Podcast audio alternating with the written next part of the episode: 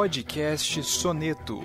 Música em Palavras. Uma produção do site Toque 2 Bandas e Fanfarras.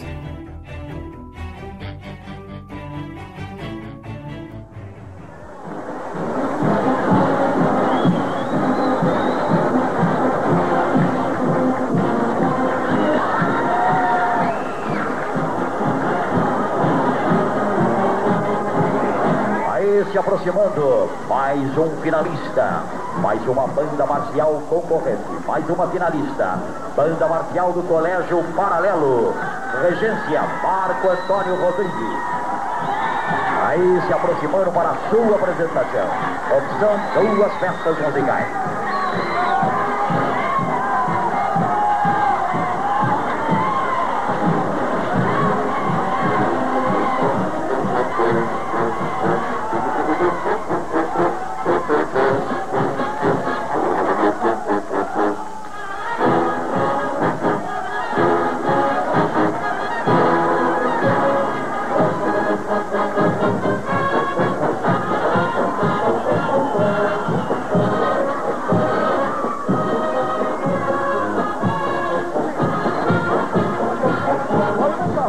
Dia, boa tarde, boa noite. Sejam bem-vindos a mais um podcast Toque 2 Bandas e Fanfarras.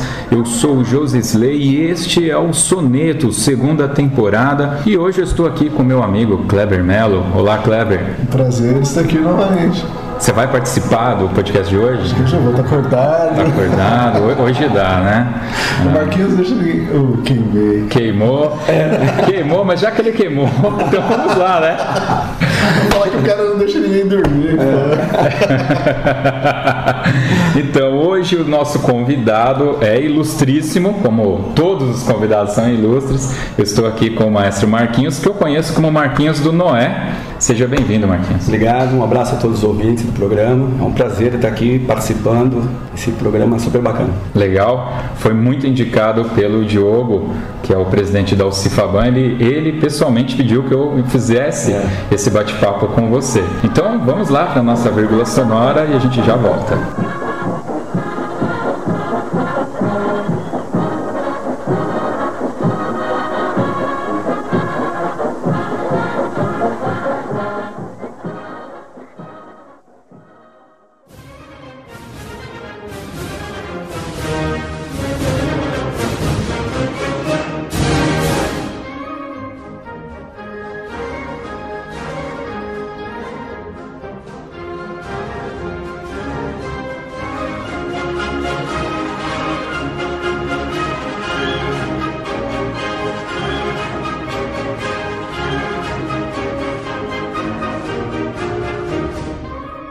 Marquinhos, em 1992, não sei se você conhece o maestro Egídio Pinheiro. Sim. Sabe quem que é? São Caetano. Isso, atualmente ele está em São. Caetano. Na época ele era maestro de Ribeirão Pires, era uma banda sinfônica que tinha na prefeitura. E ele reuniu a molecada e falou: Ó, a gente vai assistir um campeonato de bandas, tá? Eu tinha alguns meses na banda, não tocava nada, e a gente vai para Caieiras, lá, lá em cima, no, no- onde é o campo lá. Eu tô lá no meio da galera. E aí, uma banda, não era nem uma banda, acho que era uma fanfarra com um azul meio desbotado, entra pelo lado contrário da pista e tem um maluco pulando na frente da banda, fazendo graça com o público. E aí o Egídio dá uma de louco, começa a gritar: Marquinhos, Marquinhos! E você mexendo com todo mundo. E eu olhava pro Egídio e falava: Maluco, ele não tá olhando pra você, ele tá mexendo com todo mundo. E ali, eu, a- a- o meu primeiro contato, a minha primeira lembrança de um campeonato de bandas é essa fanfarra que eu não me lembro o nome, aí se você tiver na lembrança você vai falar pra gente, entregando um troféu transitório. Então já começou assim, bandas pra mim, né? E como que foi isso, cara? Você se lembra desse? Eu lembro tudo, tudo, tudo que aconteceu. É, a fanfarra é de Azevedo mesmo, né? É, eu, eu tô- eu fiquei, fui maestro do Noé Azevedo de 81, quando entrei na prefeitura do, de São Paulo, né, que tem um projeto de bandas, né? E fiquei na escola Noé Azevedo até 2003 93, né? E depois a banda terminou em 2010. Eu continuei o trabalho, o trabalho era sempre mantido por mim. Enfim, em 92 nós estávamos fazendo entrega de troféu transitório, né? Eu, a, a fanfarra do Noé Azevedo, ela foi seis anos consecutivos campeã geral do concurso. Então nós ganhamos uma sequência de três, colocaram outra sequência de três, nós ganhamos também, acabaram as sequências. Coincidentemente acabaram os troféus transitórios, os concursos de caíram. Mas enfim, é, essa questão minha de, de entrar, eu, eu, eu, eu, sou um pouco impulsivo, né? Então eu brinco com todo mundo, eu falo, eu mexo, as pessoas falam comigo, e eu acho assim que eu tenho obrigação, acho que todo mundo que tem uma posição de destaque, né, tem obrigação de, de, de, de ser bacana com o público mesmo, né?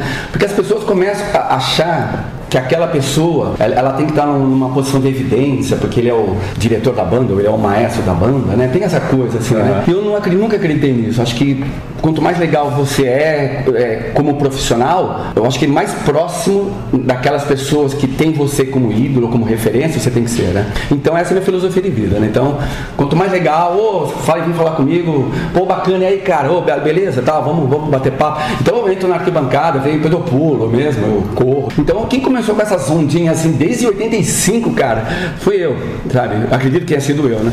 Quer que todo mundo ficava olhando, quem é esse louco aqui que fica pulando na farra gritando, né? Tal. É, mas é, tinha um, uh, uma empatia com tinha, o público tinha. que não, não é qualquer maestro que tem, é. né? A exemplo do Binder, por exemplo, a gente já falou que ele ainda é todo turrão, todo dono da avenida, né? Tem aquela é, pompa é. que é bem diferente. Isso é. foi para mim, né? Agora, para quem não te conhece, quem é? Quem é você? Qual é a sua idade e qual é a sua principal ocupação hoje? Olha, eu tenho 54 anos, fiz sábado, hein? Olha só. Podia ter meu presente hoje. Olha, meu presente hoje é fazer essa entrevista, na verdade, né? Então, ah, legal. Eu, hoje a minha principal ocupação, né? Hoje eu não estou mais trabalhando diretamente como maestro de banda, né? Hoje eu sou. É, eu faço arranjo, eu componho. É, três anos atrás, eu compus trilhas de um, um musical pequeno, né? De uma amiga minha, uma peça de teatro. É, eu fiz também a, a, peça, não lembro mais os nomes, acho que o Recanto de Eva, Pacello e Soprano, né? É, fiz os arranjos da, da, das áreas da, de ópera, compus uma trilha sonora também para uma outra peça de teatro. Então a minha ocupação hoje né, é fazer, é, é compor, arranjar. É, hoje eu dou aula por Skype, né, galera? Quem estiver interessado pode procurar não, link no post. programa. link vai estar no post. Isso. Então, assim, hoje eu dou aula é, por Skype, né? Que a pessoa agenda a aula comigo e uma coisa diferente que eu faço na secção do Skype hoje, né? É essa questão assim, você fala o que você quer saber. Então você dirige a aula, né? Então, olha Marquinhos, eu quero saber sobre isso. Então a gente faz, a gente, a gente nós agendamos as aulas e eu falo a respeito do assunto. Né? E hoje, hoje eu trabalho com, estou estudando, né? É, direção orquestral, né? Já tinha estudado com o Maestro Rosário Carvalho. É, hoje eu faço um curso na Espanha, né? É, presencial a cada quatro meses, né? E fui recentemente para o Paraguai, região Orquestra Sinfônica Nacional do Paraguai. Faz 15 dias, 15, 20 dias no máximo. Eu depois vou colocar um link para vocês, se vocês Não, quiserem assistir. E a minha vida sempre foi isso, foi banda, banda, sempre respirei banda, sempre fui, como chama? Um aficionado, né, por perfeição. Né? A gente não consegue atingir a perfeição. Uhum. Mas isso é uma coisa que eu falo com meus alunos, né? Nós temos que sempre mirar as estrelas, né? Se você errar, você vai estar lá em cima, né, do céu, né, cara. Então, é, a minha vida sempre foi essa obstinação, né, por trabalho, trabalho, trabalho. Meus ensaios sempre foram ensaios doidos, cara. Você pode ver que assim, é, o único ano que o Noé foi uma banda grande Que foi em 98, tive o um paralelo em 94, que era grande por natureza, né? Uhum. Mas assim, meus ensaios sempre foram exaustivos. Não sei como que é o do Binder, por exemplo, que o Binder também ele é Caxias, que nem eu, né? E é uma pessoa que eu admiro muito, inclusive, né? Então, assim, é, o ensaio no Noé, por exemplo, começava das 10 horas da manhã até 10 horas da noite, até alguém chamar a polícia, né? Era uma doideira, cara. É, vizinho, vizinho jogar bomba no meio do ensaio, assim. Você tá ensaiando de repente, pum, estoura uma bomba no meio da banda, assim, e tal. Então, cara, então o meu trabalho sempre foi isso, né? É, preparar a banda para concurso e eu sempre vou para um concurso, a gente vai para ganhar, né? Não que você vá ganhar todos os concursos, né? Você prepara uma banda para competir em alto nível, porque você vai ter bandas em alto nível. Mas uma coisa que eu descobri, cara, e foi assim ao longo da vida, né? A gente não percebe isso no início, quando a gente é mais novo, quando a gente é mais impetuoso, né? Você tem aí o ímpeto de querer ganhar o concurso, de, né? é que a gente, é, é, que nós todos, né, é, somos formadores, cara. Eu descobri isso foi depois, foi depois que uma geração foi passando e veio outra. Depois daquela geração que passou, ele volta, oi professor, tudo bom? Pô, professor Marquinhos, poxa, eu vou te dar um bumbo sinfônico de presente. Foi, porra, João, que bacana, cara. Pra quê? Pô, hoje eu sou publicitário. Mas o que, que eu fiz pra te ajudar você ser publicitário? Cara, tudo que você falava, as broncas, as cobranças, os conselhos que você dava pra vida nossa, né? Falei, olha, você sempre falava, é, na tua vida, não precisa ser como músico, assim, assim, assado, pode acontecer isso, isso. E de repente na minha vida né, profissional, dentro da minha área, algumas coisas que aconteceram refletiram exatamente o que você falou. Então, passar pela tua banda, né, pelo nível de cobrança que você tem, que, que você tem com, com os alunos, foi um aprendizado. Né? Hoje eu sou uma pessoa muito mais disciplinada, eu sou uma pessoa melhor. Inclusive, né, eu, te, eu tenho uns alunos de Poá, cara, de, de, lá da cidade, né, que falou Marquinhos, né, é, não estou falando da cidade ainda. Uhum. Né, tô falando de uma situação, né? É, porra, cara, eu moro, morava num bairro na cidade de Poá terrível, andava com umas pessoas terríveis. Hoje eu podia estar morto, cara, sabe? Entrando na banda, na fanfarra do Noé na época, né, cara? As cobranças suas, cara, você era doido, né? Os meninos, lá eu era assim, não sei se o Binder descia dessa forma, cara. É 10 horas que começa o ensaio, não é 10 e 1. Com é certeza. 10 horas, é 10 horas. Então, eu ficava olhando assim, tinha as manhas, cara, eu ficava olhando, a escola é comprida, o cara aparecia assim na esquina da escola, ele vinha correndo, eu ficava, você tem 10 segundos para chegar aqui. Ele passava o portão assim, já passou os 10 segundos, você vai sentar e ficar até o final do ensaio, que o ensaio de março, começava às 9 horas da noite, assim, por exemplo. E ninguém reclamava, ficavam meio chateados comigo, né? Falei, Marquinhos, 10 segundos de atraso, isso não é atraso. Falei, não, 10 horas não é 10 e 10 segundos, né? Cara, então eu tinha assim, essa neurose, sabe? Hoje eu vejo que é uma neurose, é uma, do- uma doideira. Se hoje algum maestro for fazer um negócio, ele fica sem aluno, né? Mas eu fazia, cara, e os meus alunos suportavam, e, esses alunos que eu falei, né, nesse caso, que foi de Poá, que, que morava numa região problemática, né? Ele me agradece, cara. Falei, você, você salvou minha vida, bicho, porque era bacana, até, até as, as brigas era, eram bacanas, porque eram as brigas que eu não tinha em casa, que meu pai não, não- não cobrava o que você cobrava de mim, né? Então, na verdade, você foi um pai para mim, né? Como o Binder é para os alunos dele, como outros maestros são, né? Para os seus alunos. Cara, e a gente descobre nessa importância, né? Nossa, social, para mim, no meu caso, pelo menos foi de bobeira. Sabe? Eu falei, nossa, como isso é importante, cara. E hoje, eu, hoje eu trabalho assim, pensado. Né? Antigamente era espontâneo, né? Hoje é pensado. Hoje eu dou a bronca, brigo mesmo, né? Com, que nem nessa escola que eu tô, hoje eu tô readaptado na prefeitura de São Paulo. Molecada de 11 anos, eu trato eles com, com, com nível de cobrança de um cara de 18, 19 anos. Eu, eu ensino pra vida, né? Então eu falo, olha, você pode não gostar, o teu pai pode não gostar, tua mãe pode não gostar, sabe? Mas eu tô te direcionando na vida, garoto. Você tem que fazer isso, isso, isso, isso, e você vai me agradecer, inclusive. O dia que você estiver bem na tua vida, empregado, vai pagar uma pizza pro professor, uma pizza cara, inclusive, né? E você vai ver o quão eu tô certo, cara, né? E a molecada, eles não entendem muito. Eu falei, mas um dia vocês vão entender tudo que eu tô, que eu tô dizendo. Então, hoje eu tenho essa preocupação mesmo, cara, com, com os alunos de banda. E esse trabalho das bandas, não o meu especificamente, de todos os maestros, né? É uma coisa mega importante, bicho, mega importante, né? Tirando aquele chavão, né? Ah, vou tirar da rua, né? Não, mas é o o chavão da, da formação, porque às vezes o cara não tem essa formação de casa, do pai ou da mãe, né? E a gente acaba sendo um segundo pai mesmo, um segunda mãe, porque minha mãe é tia G, meu pai, o tio Pepito lá que pintava os sapatos da banda, tudo detalhadinho, assim. Cara, tenho é no trampo, cara, é no trampo danado. Lá ficava todo mundo, que cheiro de cola em casa, ia ficar doido. Pintando 100 pares de sapato, pintava a beiradinha de preto, pintava a parte azul, pintava a parte branca, 100 pares, cara, era uma doideira. E ele, assim, nunca houve um desrespeito qualquer, né? Como nunca houve mal, acredito, como em nenhuma outra banda, né? Com os pais que acompanham o trabalho, né, cara? Então, banda, meu, eu acho que a- a- os políticos, política hoje em dia é tão podre, né? É, não vou falar político, não, alguém né, nesse Brasil, nesse planeta, sei lá, né? É, tem que ter uma visão mais, mais, como chama?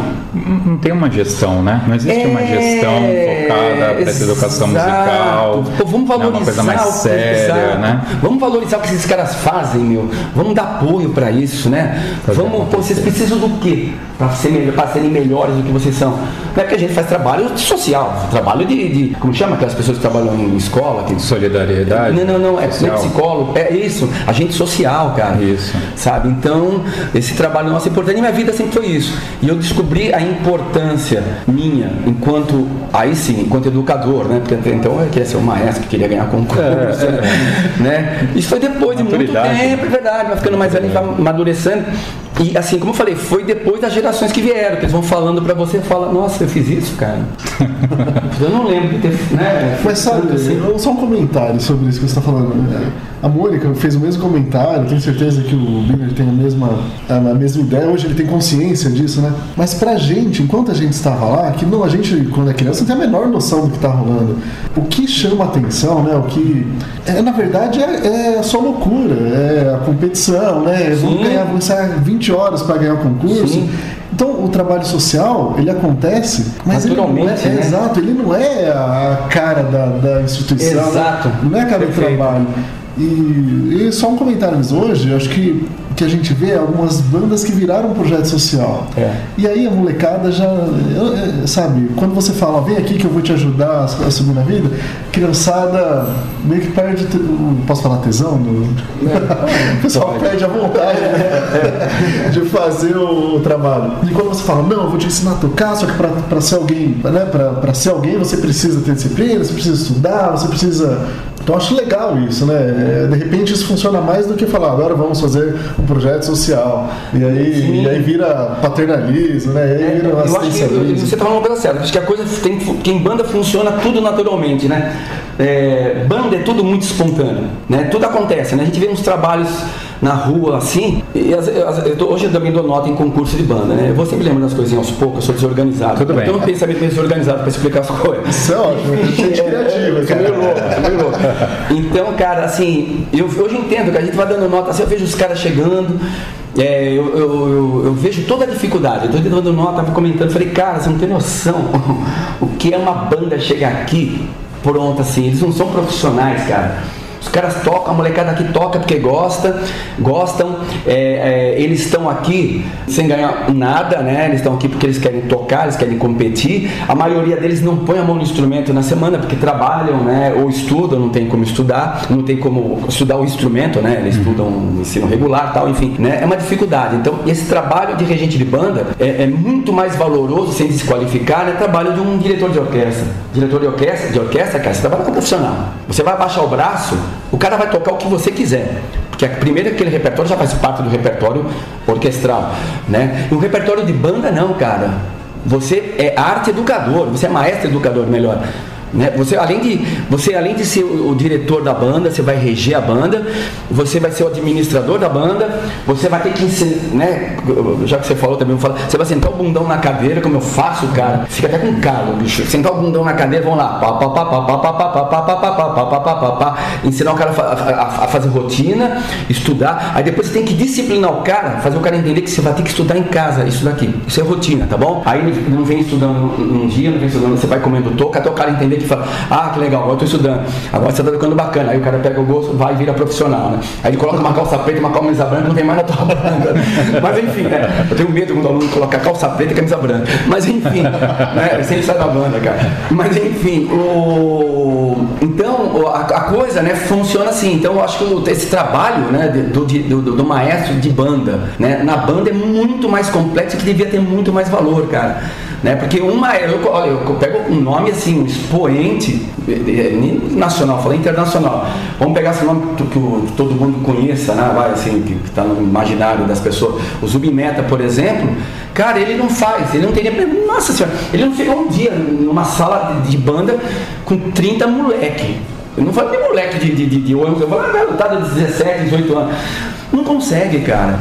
É coisa assim para quem é de banda, para quem é do meio, só essas pessoas que estão, que viveram, que conseguem fazer esse tipo de trabalho, porque gosta, porque entende o sistema, sabe? Então, se, eu sempre falo para meus alunos, eu tenho vários alunos trabalhando como diretor, de, é, o, Felipe, inclusive, Felipe Sangalha, né? maestro lá da banda de Mauá, né? Baita maestro, né, cara? O menino era tímido, né? Ele tocou comigo no Sion, fiquei 11 anos no Colégio Sion, 15 anos no colecion, no primeiro ano não saímos, no segundo saiu assim, eu estava aprendendo essa molecada aprender, pegava o terceiro. A partir do outro ano ganhei tudo, né? De 94 a 2005. Não perdi nenhum concurso, ganhei todos, competi. E o Felipe Sangalo, cara, ele era, ele era tímido. Pode ver que ele, né? Você fala que ele fica é. rosa, fica agora a camisa dele. É verdade. Oi, Felipe, tudo bom? Oi, Felipe, tudo bem? Aí você vê o cara regendo, ele vira um monstro, né, cara? Eu vi o trabalho dele na banda de Mauá fantástico. A banda de Mauá sempre é fantástica. Eu acho que a banda de Mauá é uma parte a referência, né? E não é porque vocês são de Mauá, não, porque é, é isso que eu comento aqui, é que eu comento lá fora, que eu comento aqui, que eu comento no palanque quando eu dando nota, eu falei, espera que essa banda aqui é boa pra caramba. Eu sei que é uma coisa que eu não deveria fazer. Mas eu falo, é boa pra caramba e eu sou desse jeito, eu vou morrer dessa forma, cara. Então eu prefiro ser autêntico, né? Então, cara, e, e foi um menino que começou tocando surdo, que nem eu toquei quando eu comecei, né? Tava falando no começo, né? Tocando surdinho, foi crescendo, começou a tocar cornetão na fanfarra, depois entrou na banda lá comigo no é, começou a tocar trombone, começou a estudar né, com o William, inclusive, um, que era um aluno meu também lá da minha, da minha banda. Hoje, né, um profissional de primeira qualidade numa banda, né, de uma estrutura top. Né? Quer dizer, então, cara, quem garante que um maestro que não fosse ele, que fosse um maestro de nome, de orquestra, conseguiria, conseguiria né, fazer esse trabalho que ele faz. Então, cara, então essa a importância que, que eu vejo na, nas bandas, né? É, é, tudo isso, né? A questão da formação, a questão do, do, do que você leva de, de, de motivação, de tudo.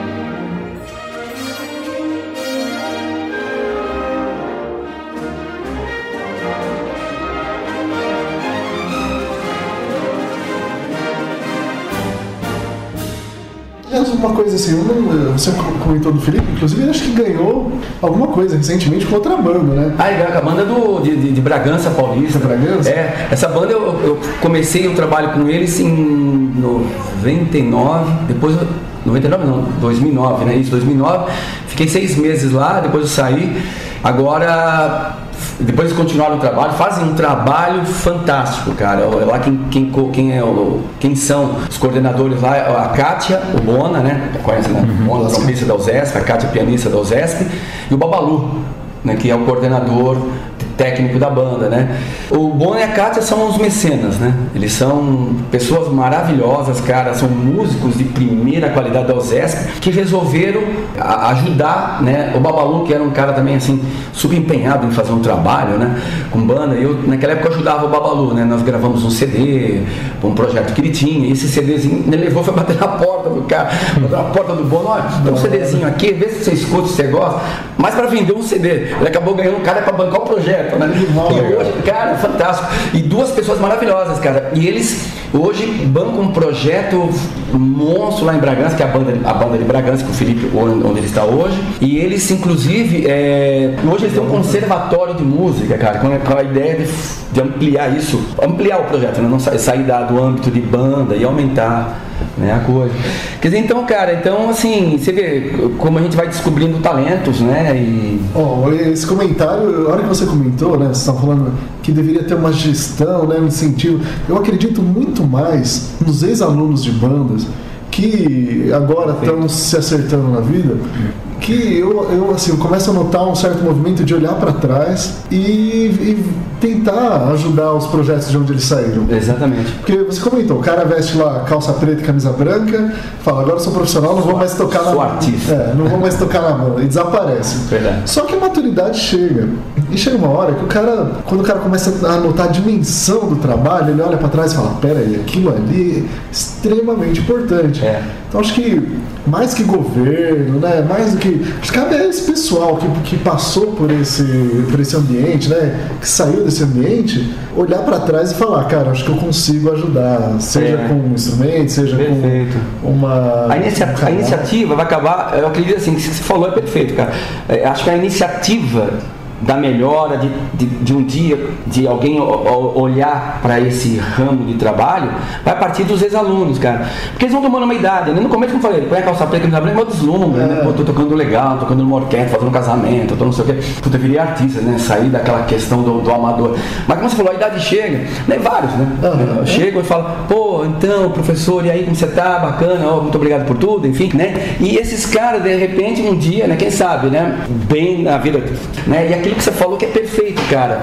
É, o, o cara, quando chega numa certa idade, ele olha pra trás e fala, puxa vida, eu fui ajudado, agora eu quero ajudar. É. Né? E ele falou, quero ajudar uma molecada que está começando, né? Como eu falei, vários alunos, né, eles, eles voltam mesmo para o ninho, né? Pelo menos para falar, oi professor, tudo bem? Como tá? Que bacana, né? Tal.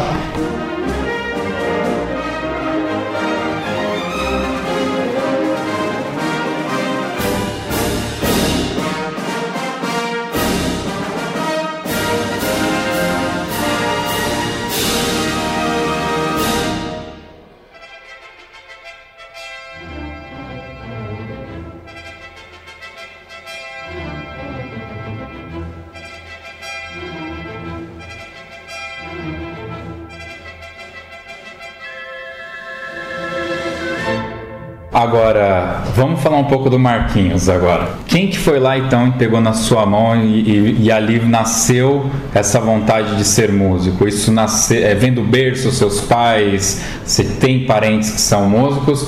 Ou veio de você, não tinha músico? Eu, vou te dar um exemplo. Meu pai desafinava até a subiano e minha mãe é deficiente auditiva.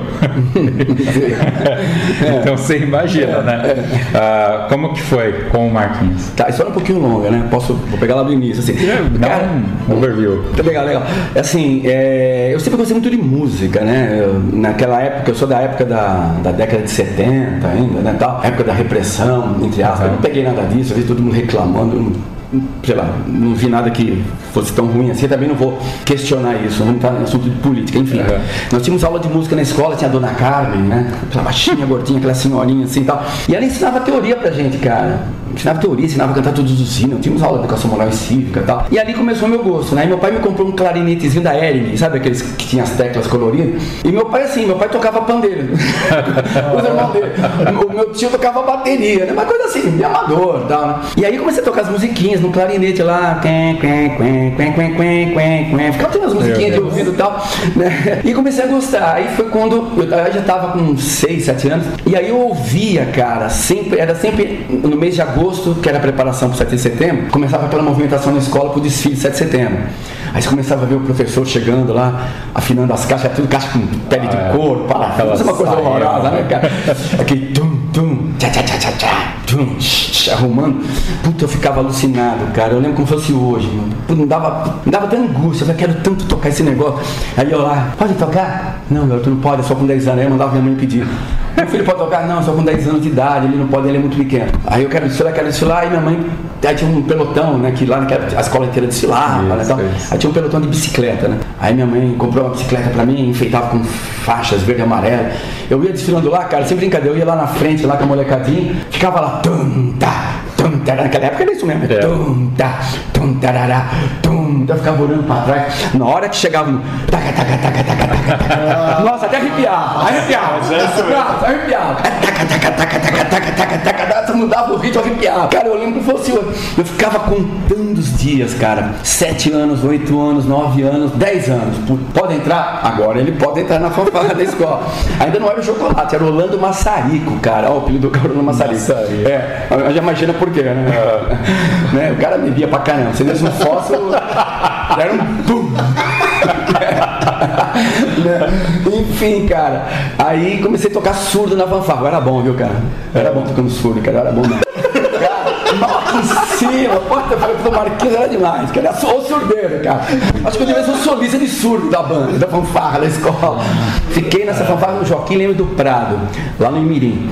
Fiquei até os 13 anos de idade, aí fui pro colégio, fui pro colégio né? entrei com 14 anos no colégio, lá no Meirelles, né? Aí foi quando eu conheci o chocolate, né? Aí começa a minha vida mesmo musical, né? O chocolate. Isso, isso estava com que idade, 14 anos. 14 anos. anos. Isso em Meirelles, você tá falando tudo em São Paulo. Tudo né? em São Paulo, tudo em São Paulo, no mesmo bairro, né? Era a escola, uma escola estava na Baixada, outra escola que estava no morro aqui. Você era um, um, de uma família abastada, nada, média nada, baixa? Nada, nada, nada. Acho que nem, olha, eu estava fazendo uma analogia outro dia. Nunca me faltou nada. Meu pai sempre trabalhou muito, mas hoje analisando, eu morava numa rua assim que dava enchente, né? Terrão. é, eram casas construídas assim, de, sabe, que um monte assim, você, é, porque é, parece a serra da cantareira, né? Então Uhum. vai indo, vai indo, vão construindo, vai indo, vai indo. Hoje me dando conta, vendo a realidade dos meus alunos, cara, eu, eu não. eu, assim, meu pai fez tudo por mim, minha mãe fez tudo por mim. Meu pai faleceu agora em 2012. Ele fez, ele fez tudo até onde ele pôde, cara. E nunca me faltou nada, mas assim, nós não éramos ricos mesmo. E também assim, eu não consigo falar que era pobre, porque nunca me faltou nada, eu não lembro de ter faltado nada. Mas olha, uma, uma família assim, classe média, baixa, assim, que morava no bairro pobre, né? Então, assim, mas como eu falei, eu não consigo relacionar com pobreza. Porque sempre tive roupa, sempre tive tudo, né? Sabe o que é incrível? Isso também eu vim notar há pouco tempo. É, eu moro, moro em Mauá e numa região que é, enfim, é periferia e tal. E hoje, olhando para trás, né? Eu olho os sacrifícios que meu pai fazia para não deixar eu perceber que a situação é que a gente vivia, né, cara? É, cara. Então, assim, às vezes quando a gente é criança, A gente não percebe, a gente não saca mesmo, cara. A gente não saca isso. Então eu morava numa. Pô, pega- pegava enchente, água até o meio do peito. Assim. Nossa. Pô, várias vezes à noite lá, meu pai. É, meu pai lá tirando coisa lá com papá. Mas enfim, aí que acontece, né? Aí comecei a tocar com chocolate. Eu lembro o primeiro dia de ensaio, eu pequenininho ainda lá. Chocou? Chocolate não, é, professor. Agora você quer tocar o quê? Tinha fila. Nossa, eu cheguei cedo, né? eu Quero tocar na fanfarra da escola, né? Não vou ficar fora. E a fanfarra do Meirelles era boa, né? Tal. Entrei lá, professor, eu quero tocar surdo. Não, garota, pera aí, pera um pouquinho. Que jeitão que a voz na grossa ali.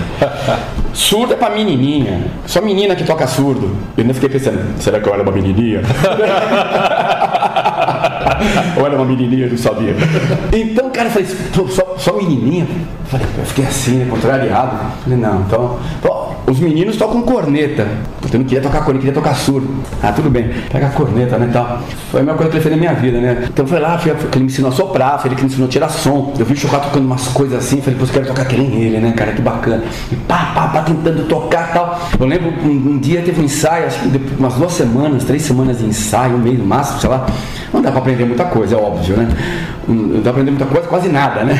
Mas enfim, teve uma apresentação na escola, aí tinha uns caras que tocavam atrás, já tocavam bem, né? Eu tava na fileira da frente, criança, né? E você não se escuta, né, bicho? Não. E Os caras tocando bem atrás, ele fã, fã.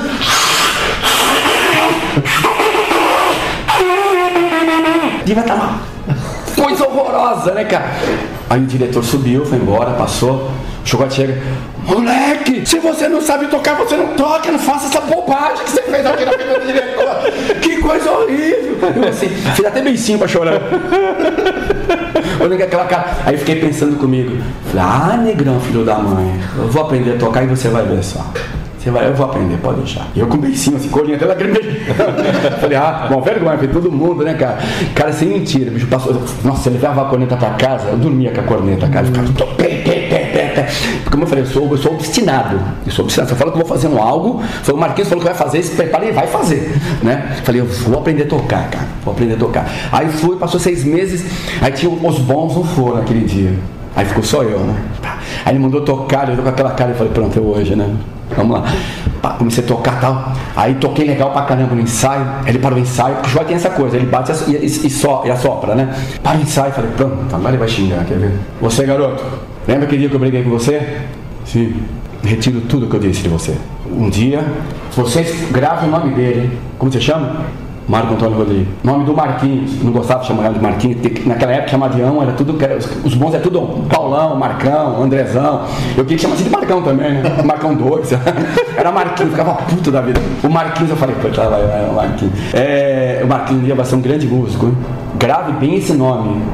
Olha, Olha isso. que louco, né, bicho? Aí fiquei assim, tá, aí cresci, né? Aí fui começando, aí comecei a tocar corneta com pisto, foi, comecei com corneta lisa, né? Deu um tapa na mesa aqui agora. Aí comecei a tocar corneta com pisto. E aí depois. Só um detalhe, nessa época a- as fanfarras já utilizavam esses Não, recursos não. para pá, pá, Pá, cornetada, aquela coisa era toda. quem tocava Tá. mais forte e tal. Você lembra é, em termo- ano, que ano que foi isso? Foi, foi em 77. 77, 77. tá.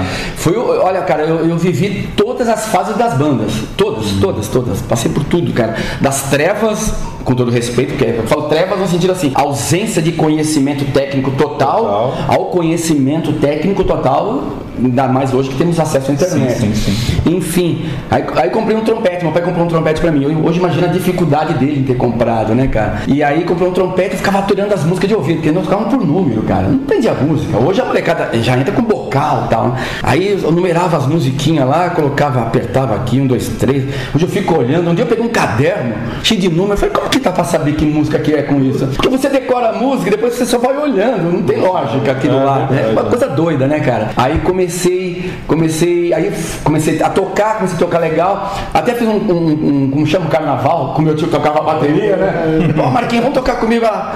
15 anos, pô, vamos lá, né? Tá. Tu- Tudo de orelhada, tal, toquei. Aí chegou um dia o Chocolate falou assim, Marquinhos, é o seguinte, cara, eu vou te levar pra tocar numa banda, né? Eu falei, que banda? Banda Marcial Municipal de Mairiporã, com o Maestro Domingo Saco, que faleceu agora faz duas semanas também. É, eu não tenho mais nada pra te ensinar. Se você ficar só comigo, você vai ficar parado no tempo. Olha a responsabilidade do Chocó, né? E isso o Chocó fez com todos os alunos dele. Frigideira, Rogério, Rogério, Rogério não passou pelo Chocó, mas do Frigideira e outros tantos por aí. Enfim, é, Ricardinho, percussão, enfim, todos, né? Mas não vou ficar voltando assim, mas enfim, senão eu perco a linha de raciocínio. Seguindo. Então, assim, ele me levou pra banda de Mariporã, com essa preocupação.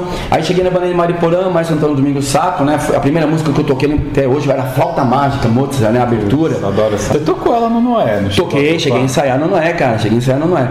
E aí comecei a tocar, puta, eu falei, como que eu... E ali já era partitura, né?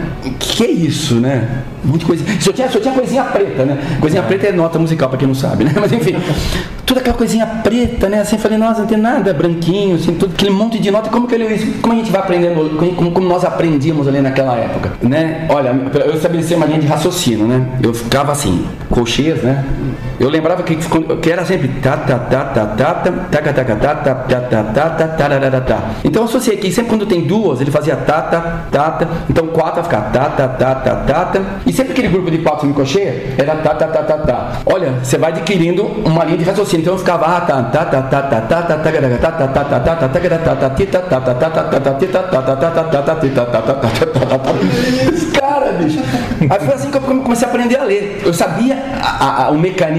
da coisa teórica, não. Eu, fui, eu vim aprender depois, como todos da minha época, alguns pelo menos, né? Podemos dizer a maioria, vai. Fui aprendendo, aprendeu de ouvido, né? Depois foi buscando conhecimento, foi estudando, enfim, foi seguindo a vida. E aí com o Domingo Saco, cara, a gente, o repertório dele era um repertório fantástico, né? Tocava essa música, depois Poeta Camponês, acho que o Binder tocou também, dificílimo aquilo lá, né, bicho?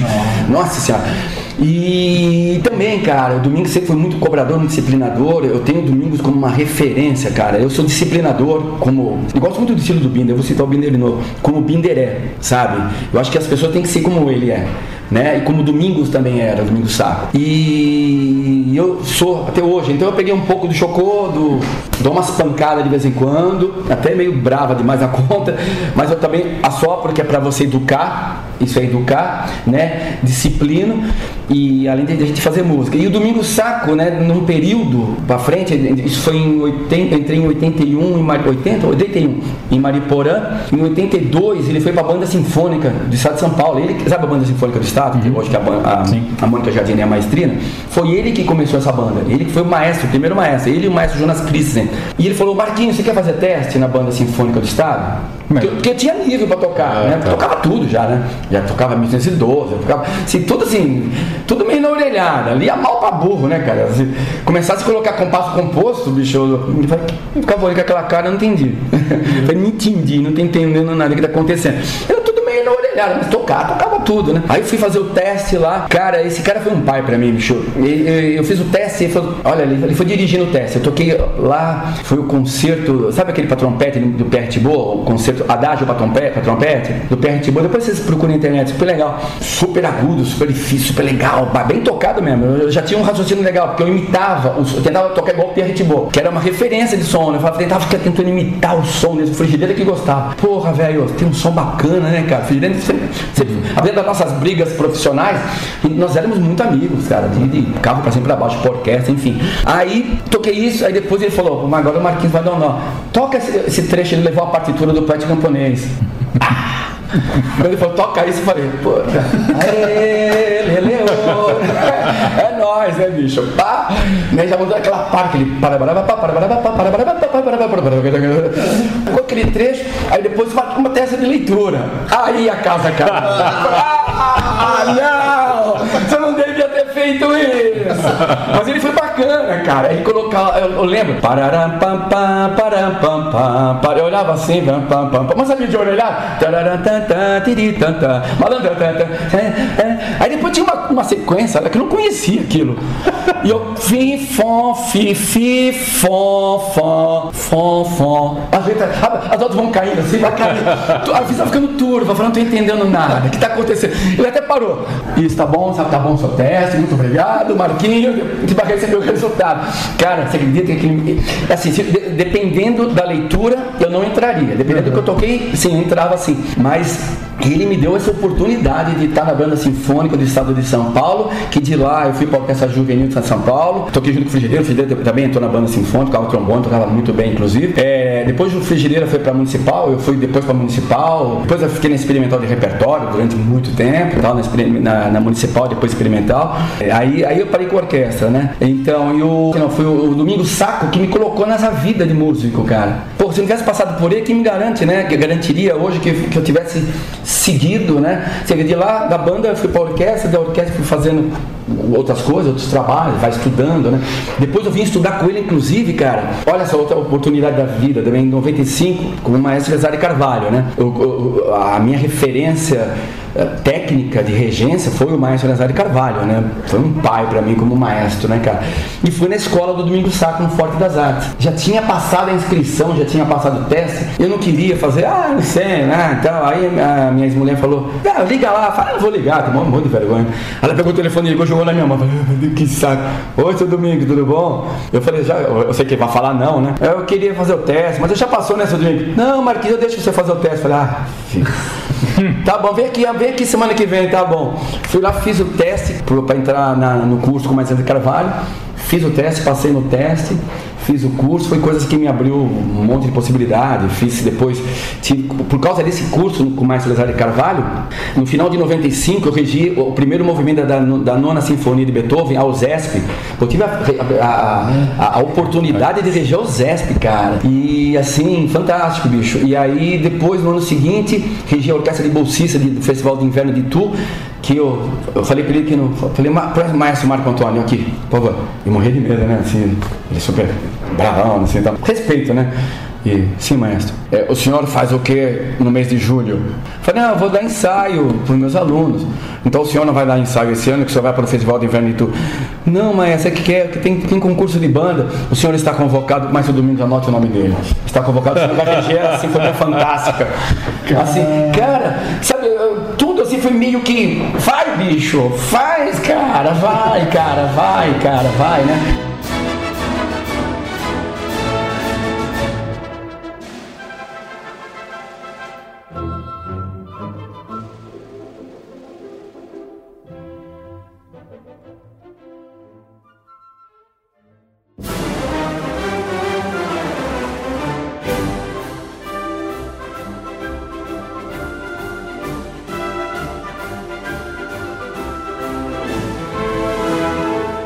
Isso aí foi sorte? Putz, o quê? Eu acredito que sim, cara. Sorte, sorte, coisa do destino, cara. Que assim, depois do Domingo Saco, eu passei por uma pessoa muito importante na minha vida, foi a Cristina. Ah, mas a Cristina Kaiser. Cristina Kaiser. Mas peraí, olha só a história que você contou até agora, tá? Você mostrou, uma pessoa dedicada, uma Ah, pessoa sim. que buscava.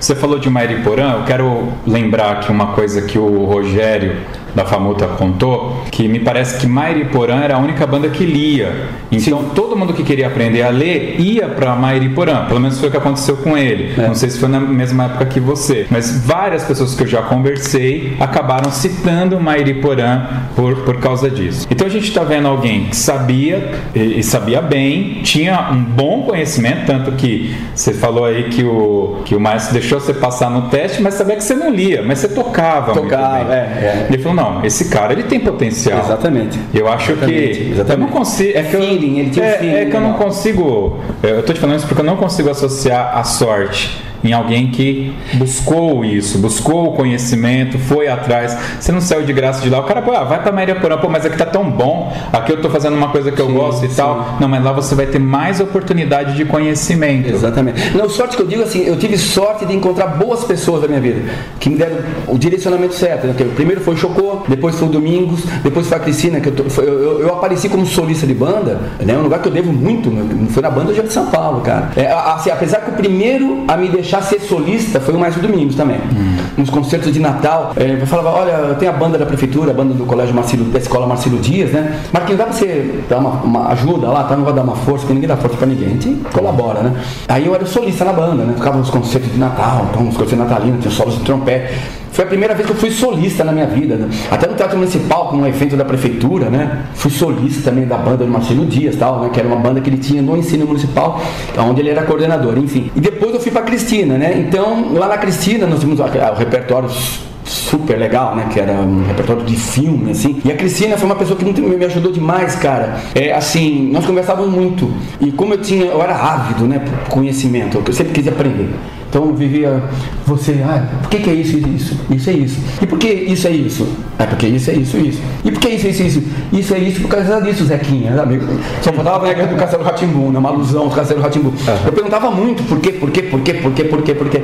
E a Cristina, ela é uma exímia pianista, ela era concertista, né? Então, cara, acho que das pessoas de banda, acho que ela tinha, eu acredito, posso estar errado, né? Não quero ofender ninguém, seus contemporâneos, né? Talvez ela foi a pessoa mais sacada de música na, na época dela.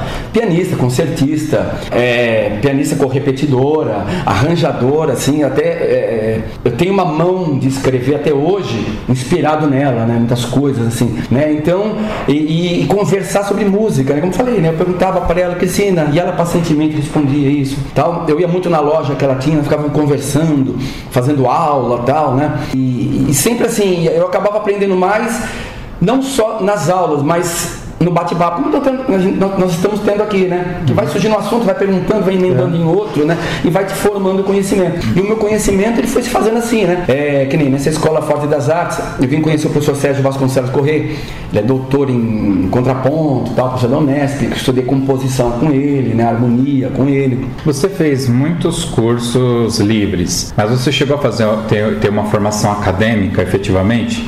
E antes de você responder isso, emenda aí. Beleza, você entrou no meio da música, eu, o Kleber também, mas eu trabalho com telecomunicações, o, o Kleber com informática. Você não sonhava ser outra coisa? Ou a música aconteceu e aí você já. Não, eu quero ser. Vou pro lado da música mesmo. Não, a música aconteceu assim espontaneamente. Eu era, eu jogava no futebol no Palmeiras, cara. Você tá brincando? Naquela época eu ia, falar- eu ia- eu ia falar, era pra estar rico hoje, mentira. Naquela época eu não ganhava dinheiro demais. É, cara, mas- Eu jogava futebol, cara. Pensa pelo lado positivo. Até hoje o Palmeiras não tem mundial. boa, boa, boa. boa, boa. Então, cara. Você cortar isso. Boa, boa. Não, não, vou deixar em homenagem ao nosso maestro Carlos Binder. É, ele é palmeirense? Pô, coitado. Não, tem- não existe perfeição nesse mundo. Não, não existe. Então, cara, assim, eu jogava, eu jogava futebol, acho que no infantil, infantil juvenil, né? Mas do Palmeiras. Aí comecei a tocar, né? Meu pai me levava de carro. No, no- Ah, meu pai já tinha um carro na época.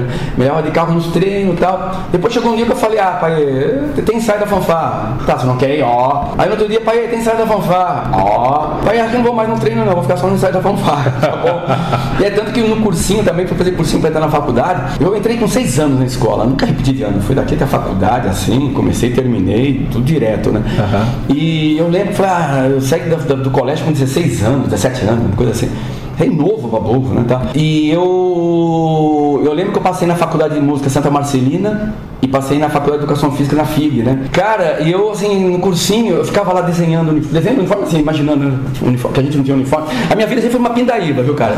O Noé foi pindaíba, Meirelles era pindaíba, sempre foi um negócio difícil. Pra ver Mas... isso não é desculpa pra ninguém. Exato, eu ficava assim, sonhando, eu ficava sonhando, cara, visualizava, imagina um uniforme assim, com aquelas polênicas pra fora da calça, era chique, né? Polana, eu ficava lá desenhando, fazendo formação. Naquela época, nem todo mundo marchava assim, eu imaginava formação em concha. Falei, imagina se um dia alguém fizesse assim, cornetão, cornetão, corneta, corneta, corneta, corneta. Eu tinha no dia de alta do sul, né? cornetão, cornetão, cornetão, corneta, corneta, corneta. Aí colocava bateria aqui e tal. Ficava, eu ficava numas loucuras, numas viagens assim, cara.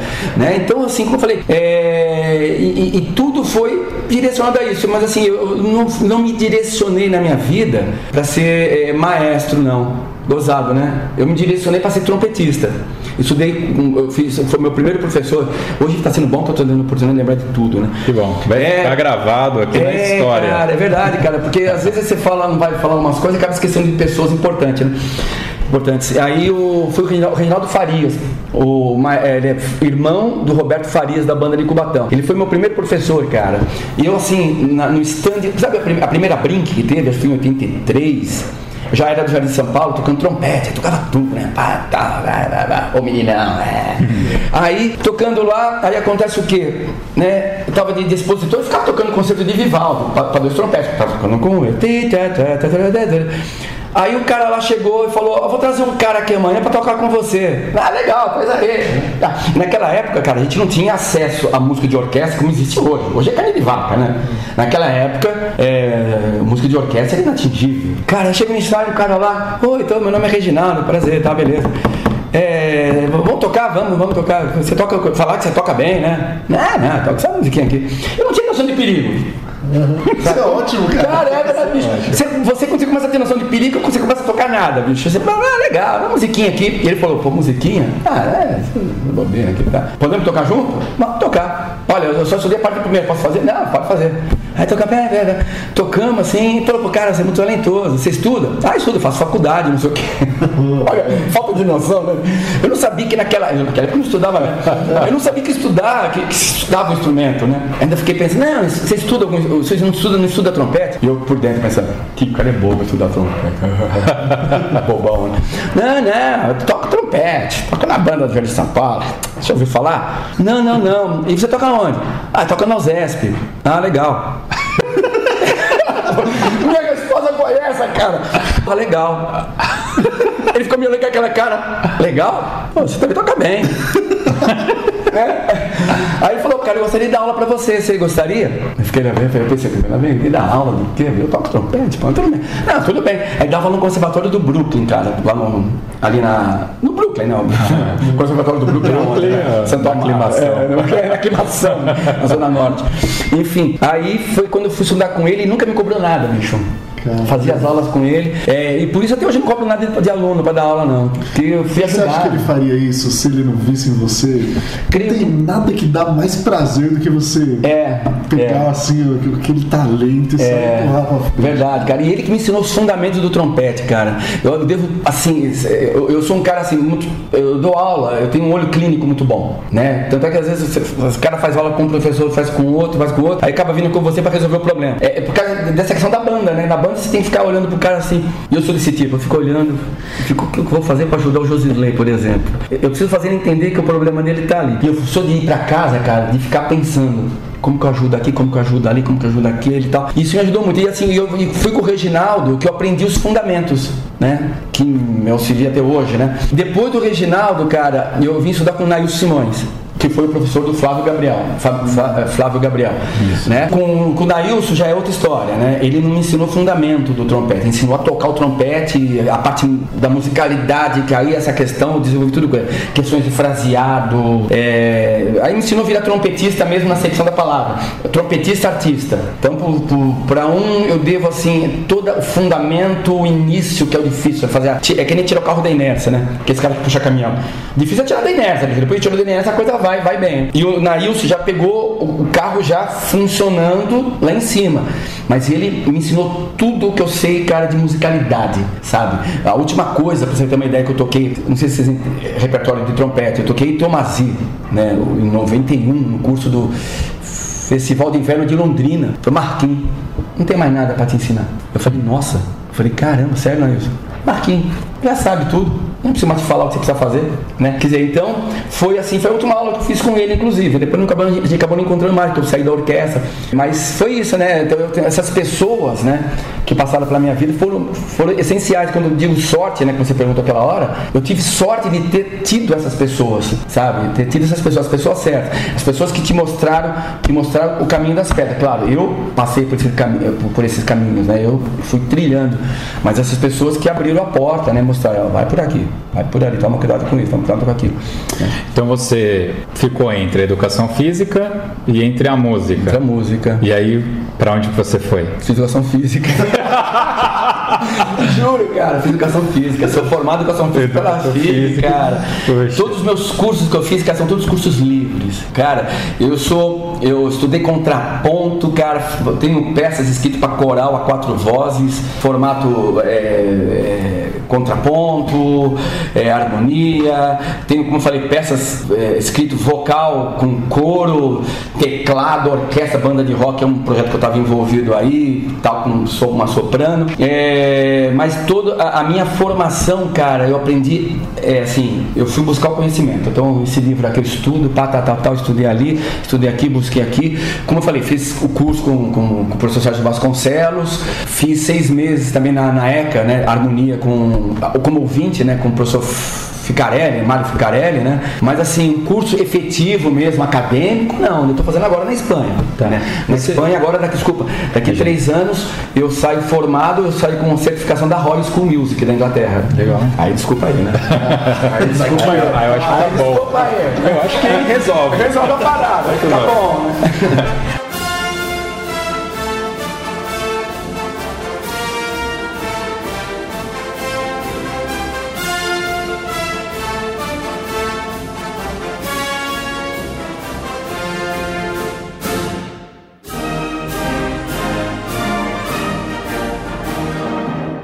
Você falou de, de, música e orquestra e já conversei com algumas músicas, acabei esquecendo de fazer essa pergunta. Para você ser um músico de orquestra, você na verdade não, não é obrigatório ter um curso superior, né? Hum. É exigido mais a técnica mesmo. Exatamente, assim, às vezes parece um cara.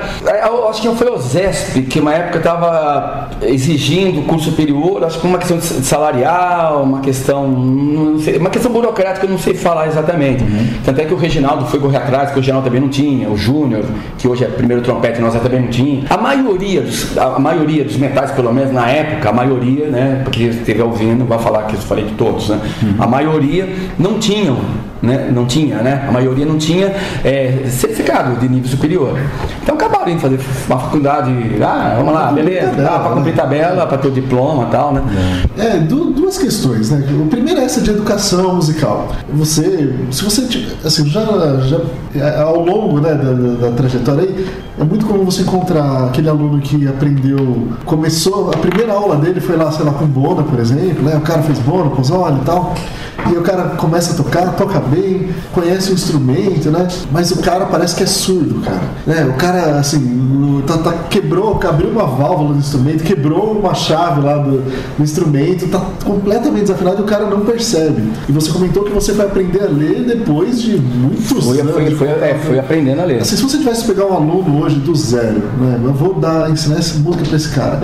Que, o que, que você faria? Como é que você começaria a dar aula de música para ele, cara? Cara, hoje eu faço o, o caminho que eu não tive, né? Hoje eu ensino já lendo, eu acabei uhum. desenvolvendo uma forma de ensinar teoria musical sem se encher muito o saco, né? Porque teoria, para molecadinha que quer aprender, quer tocar, meio que enche mesmo, né? Então, eu já vou ensinando som, altura, onde fica a nota no pentagrama, sabe? Vai colocando, eu vou colocando os elementos à medida que vão entrando as dificuldades. Então, por exemplo, no começo eles vão tocar música, por exemplo, eu, eu faço isso, né? Música em sol maior, porque eu consigo duas oitavas com mais, mais mais rápido, né? Em menos tempo. Então, então eu ensino o porquê daquele, o nome daquele acidente, ensino que é uma alteração, ensino porque chama alteração, mas eu não fico ensinando muito, ah, porque isso aqui vai levar meio tom, porque uhum. já é teorizar demais. Eu, eu ensino pelas posições, para daqui a pouco ensinar o porquê daquilo, porque a próxima música vai ter um bemol. Uhum. Aí já ensina a diferença. Fala, lembra aquilo, aquele sustenido? Aquilo é isso. Então eu vou o quê? Inserindo conhecimento. É meio é, é, é método construtivista, né? Então eu vou construindo o conhecimento do aluno. Como eu fiz com o meu, né? Eu fui adquirindo conhecimento assim, perguntando, estudando, né? Apostilando coisas, tirando xerox e vai estudar, vai estudar história da música. Cara, cheguei na aula de história da música, bicho. Foi pra um cara que não fez faculdade, como ele fez isso? Pra caramba, bicho. Uhum. Estudei mesmo, estudei mesmo. Assim, vira e mexe, eu pego, vou estudar de novo, porque tem que ficar lendo sempre, né? E hoje, com acesso à internet, eu fico nem louco. Fico estudando, às vezes tô em casa, fico estudando o dia inteiro. Fico lá olhando, estudando a harmonia popular, fico lá lendo, fazendo exercício, escrevendo. Porque eu aplico, né? Porque tô, uhum. tô compondo tal. Então, você vai fazendo as coisas, tal, mexo lá no piano tal, pá. Quer dizer, então o meu conhecimento foi construído. E eu acredito em conhecimento construído. Ele é mais eficaz que um conhecimento imposto. Olha, a garrafa é feita de plástico porque a água foi tampada, tá, aqui né? Acho que é um engradadão muito pesado para quem está aprendendo. Eu acho que tem que nós aprendemos a falar primeiro murmurando, papai, mamãe, depois vai formando frase, né? depois que formou frase aprende a falar meio errado, a mamãe vai corrigindo, né? Você chega na hora você começa a ter um vocabulário, chega na escola, a escola vai te dando conhecimento, é essa, né? Uhum. É a formação nossa intelectual. E a música acho que tem que ser levada assim também, né? Claro.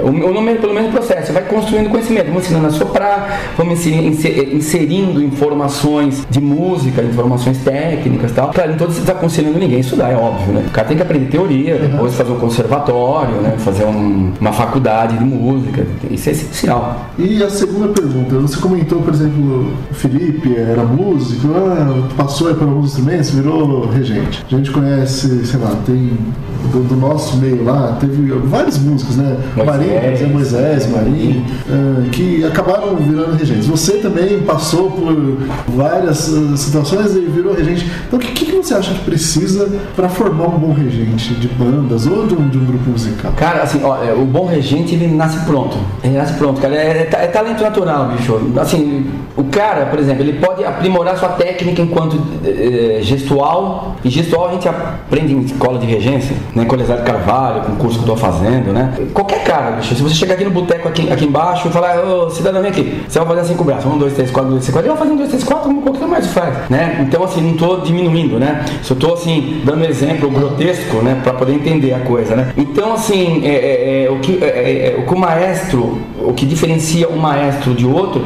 é que um enxerga mais além do que o outro, né? Um enxerga mais além é o talento, né? É o feeling, né? É o faro, né? De, por exemplo, eu vou, naquela música que eu estou regendo, eu sei a intenção musical daquele determinado trecho. Aqui é um trecho rítmico, mas qual é a intenção artística disso aqui, né? O que isso conecta com aquela frase melódica que vai ter ali na frente, com, aquele, né? com aquela parte cantável da música, aquela sessão contrastante, enfim, né? Essa conexão aqui, né? Existem compressões de energia de, e expansões de energia né? Fiz aqui gestos aqui.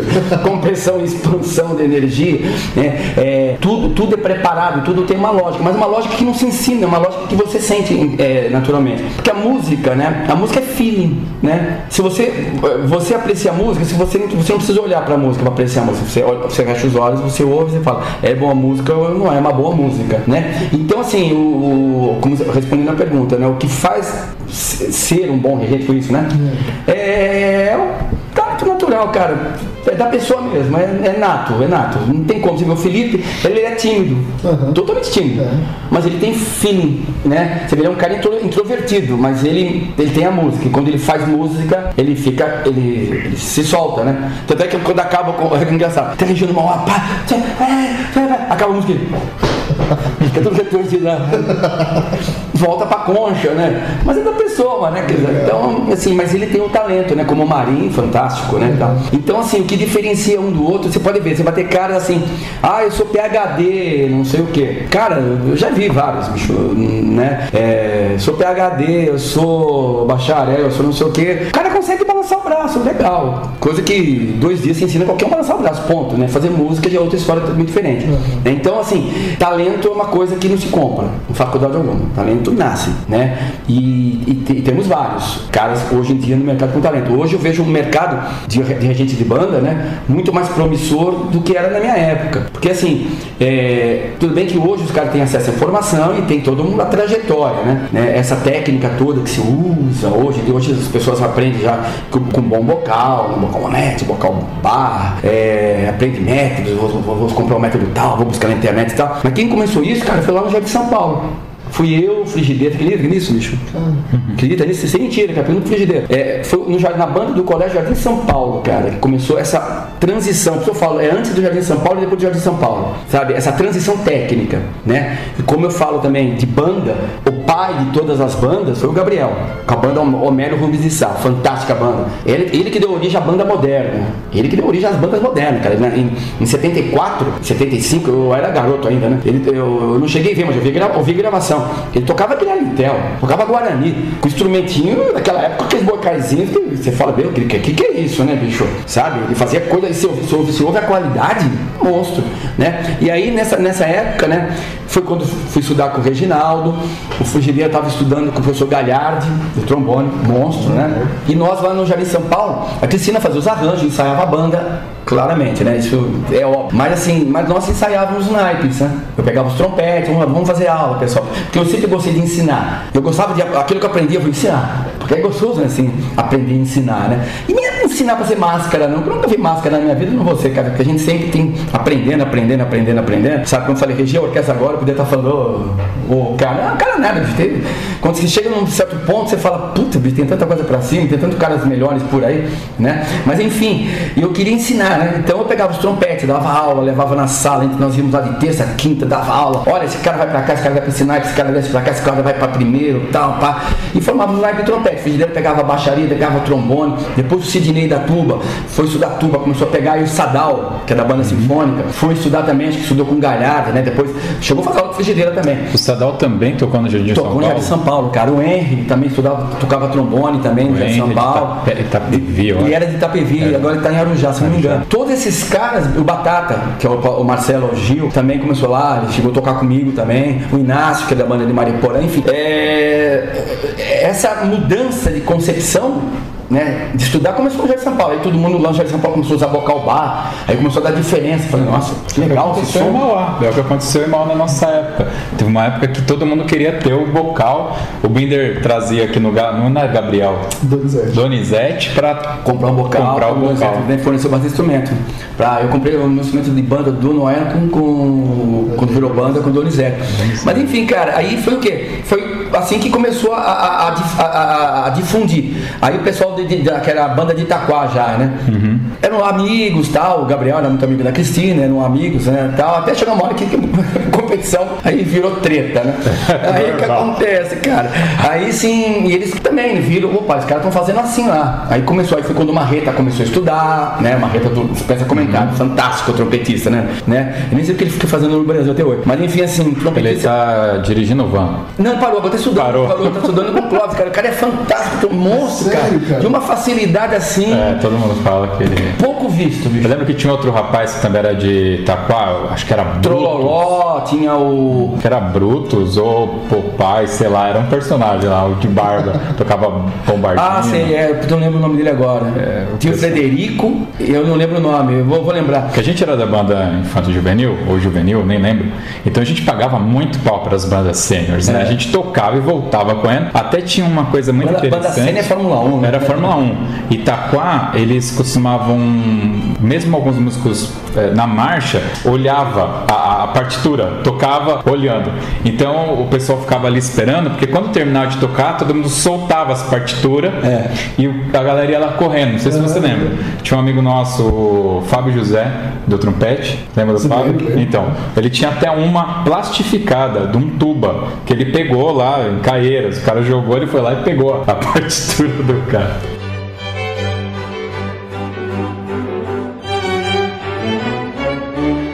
Aproveitar que eu dei uma quebrada aí. Vamos falar um pouco, você e banda agora. Tá. Deixa as orquestras falar. Vamos falar um pouco desse mundo de banda que o pessoal aqui que escuta também quer que tem essa curiosidade. Eu vou pegar ali 92 e continuar aquela história. Tá. Você entra então de um lado contrário para entregar. Só que depois você entra com uma banda de preto. Aquela foi a estreia do. do, do- Não, não! Era o paralelo. Era paralelo. O paralelo. É, a- a- as, as duas naquele dia estavam entregando troféu transitório, né? O paralelo, cara, ele só não ganhou o concurso estadual e nacional.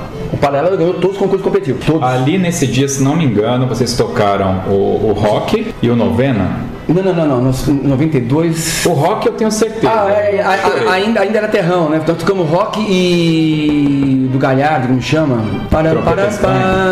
Ah, Cantos Nordestinos. Cantos Nordestinos. Foi assim, a estreia do Paralelo foi naquele ano, né? Ah, é? foi naquele ano. Nós estreamos em Mariporã, ganhamos lá tal. Quantos trompetes tinha? Porque eu lembro que era uma fila inteira na frente. 25 trompetes, Quando você entrava 15 fazendo- flúgio, tinha 18 ou 15 trombones, 10 tubas, 12 bombardinos, era um monstro, bicho. Era muito grande, era muito Era grande, muito, né? muito grande. Eu quero fazer uma pergunta bem direta, porque é uma lenda. Isso é uma, para mim é uma lenda que o, o Paralelo ganhou do Pio 12 num campeonato. Atibaia. Foi Atibaia. Vai. Lá eu ganhei tudo. Inclusive assim, eu ganhei com o Sion, ganhei com o Noé e ganhei com o Paralelo. Campeão, fui campeão geral, foi com quem? Foi, foi com o Noé. É, mas eu ganhei, ganhei com as três, né? na- na- nas categorias.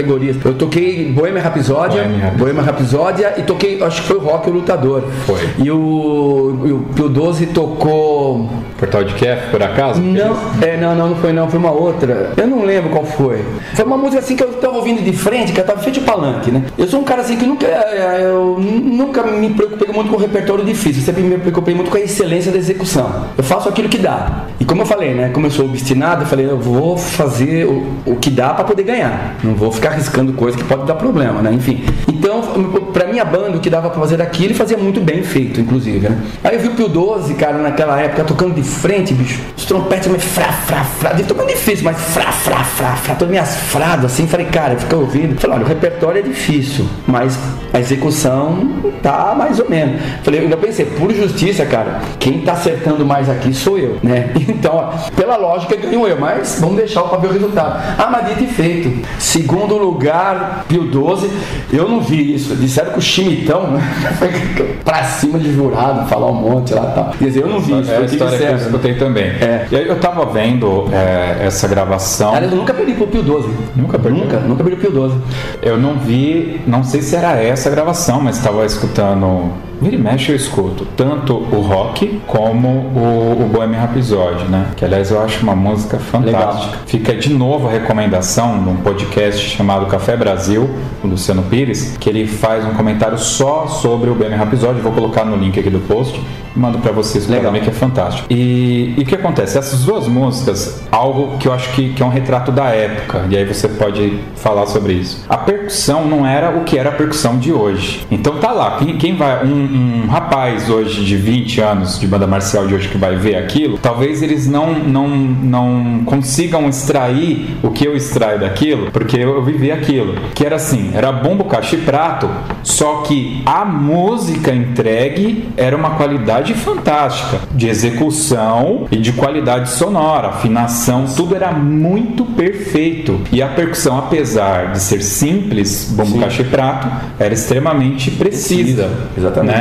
E isso fica muito claro, tanto no rock como no Bohemian Rhapsody. Cara, então, é assim, esse é, esse é fato, né? Hoje quem vê o que nós fazíamos naquela época, fala, ah, mas aquele repertório. Meu cara, era o máximo que dava pra fazer naquela época, né? Era você falou de bumbo, caixa prato, né?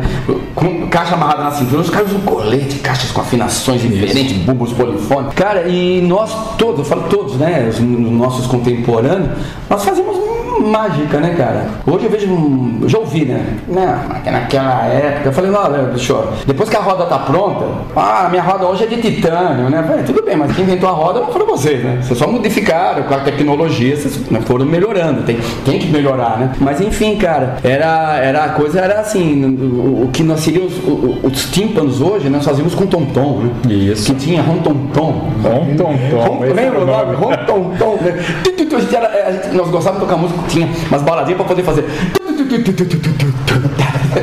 Então, cara, era, era, o, era o máximo que nós tínhamos. Né? E hoje, assim, você vê eh, gravações daquela época, tudo bem que gravação né, que nem nós estamos captando aqui, não é o que a gente ouve acusticamente. Com certeza Né? Não tem, não. tem. Não tem. Ah, mas a gente ouve assim, não é legal. Não é legal na gravação. Se você for ouvir ao vivo, é outra história, né? Então, cara, acho que todas as bandas, né? Eu gosto muito de dividir os louros, né? Não, todos nós, cara, eu, Frigideira, Gabriel, Cristina, todos, né? Binder, contemporâneos da época, desculpe se eu esquecer algum nome de alguém, né? Nós fazíamos o- o máximo, nós éramos meio que mágico, né, bicho? Nós éramos, como chama, alquimista, né? Fazíamos o máximo que dava, né? Dentro das possibilidades. E nós, realmente, cara, nós deixamos o caminho trilhado para aqueles que vieram. Porque aqueles que vieram, claro, vieram espelhados, né? É, mas aí teve a época que o Gabriel parou em 94, aí criou dois polos, né? Eu e o Frigideira, né? Os que amam o Frigideira, os que amam o Marquinhos, ponto. Aí tinha o Binder sempre foi mais de, de, de- de centro, né? Mas sempre, sempre quem meio dividiu, meio antagonizavam assim, né? As coisas assim, era eu, o Frigideira. Mas era, era. Né? Era assim, essa, né? Cara, então, cara, fomos nós, bicho, né? Binder, eu, Frigideira, né? Nossa, Cristina, Gabriel na sua época, né? Putini, né? Nós deixamos uma, uma- uma- um, um caminho pronto pros, pros rapazes, pra, pra moçada de hoje. E hoje, eu, vejo uma molecada muito talentosa, cara. Hoje, competir é muito mais difícil do que era na nossa época. Mas falar, ah, mas tudo é proporcional. Claro, tudo é proporcional. O nível de conhecimento também é proporcional à época, enfim. Mas hoje, com o acesso que os caras têm, hoje não tem mais cara bobo. Hoje você vai na internet, cara, você abaixa qualquer música, escreve qualquer música, né? Então você vê que umas coisas também, né, que eu baixando música da internet e, e jogando assim, essa aqui toca com trompete, um, um negócio meio marreta, né? Mas assim, mas tem lá o acesso, né? Na minha época não, cara. A Cristina fazia assim, isso eu aprendi com ela, vendo ela fazer, né? Foi uma possibilidade que eu vi. Ela tirava a música de, de- de- na época era fita. A molecada nem sabe o que é fita, né? sabe. Fita cassete. Ah, dá pra fazer isso. Foi quando eu descobri que eu também podia fazer, né? Então, aquelas músicas que eu colocava no Noé, Ruby Tuesday, é, Ben-Hur, até uma época no Sion ainda, um monte de coisa que eu toquei no Sion, até a década de 90, na década de 98, tudo de fita, cara. Ficava lá, punha o fone e falava, ah, meu Deus do céu, vamos lá. Escrevia, você ouve num tom, você já tem- eu tinha que ouvir num tom, tirar o que tinha que tirar, aí vinha aqui, já ia montando o arranjo, numa outra tonalidade, já vai escrevendo, já vai adaptando.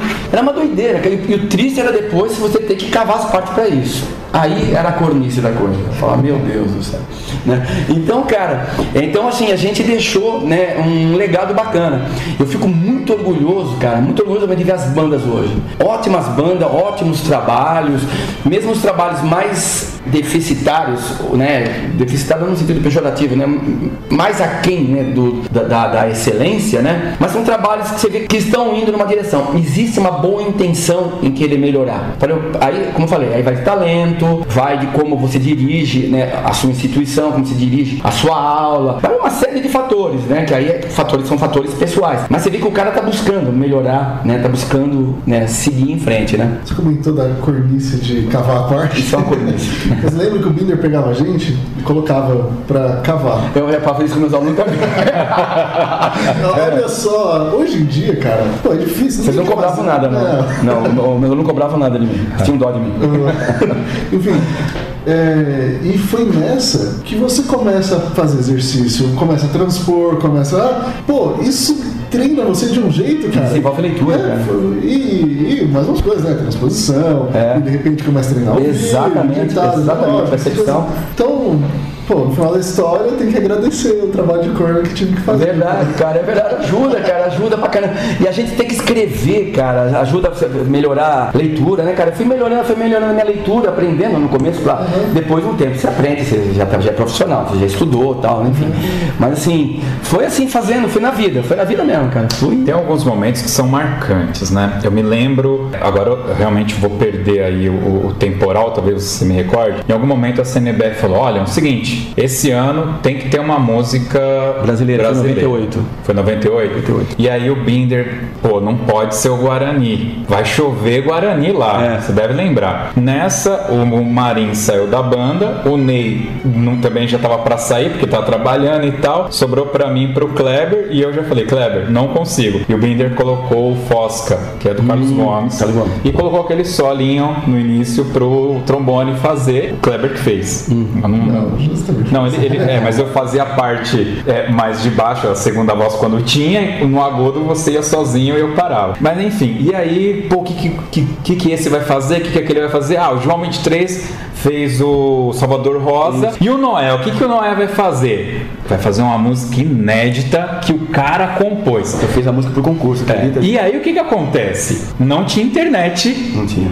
não tinha rede social e a gente chegou assim, ó, o cara compôs uma música pra música. É, hoje, a galera não tem noção o que que é isso, É, cara. é, foi, Imagina o momento, porque a gente desfilou depois de vocês e a gente lá, todo mundo quieto pra ouvir o que, que vocês iam tocar, Eu cara. sabia disso, que legal. E foi o Impressões. Impressões, cara. Eu escrevi pro concurso. E muito engraçado, tem um amigo meu, o Graziani, lá da, da banda do, do Branca da Mota, hoje é mais da Branca da Mota, né? Foi, então, ele chegou a fazer umas aulas comigo.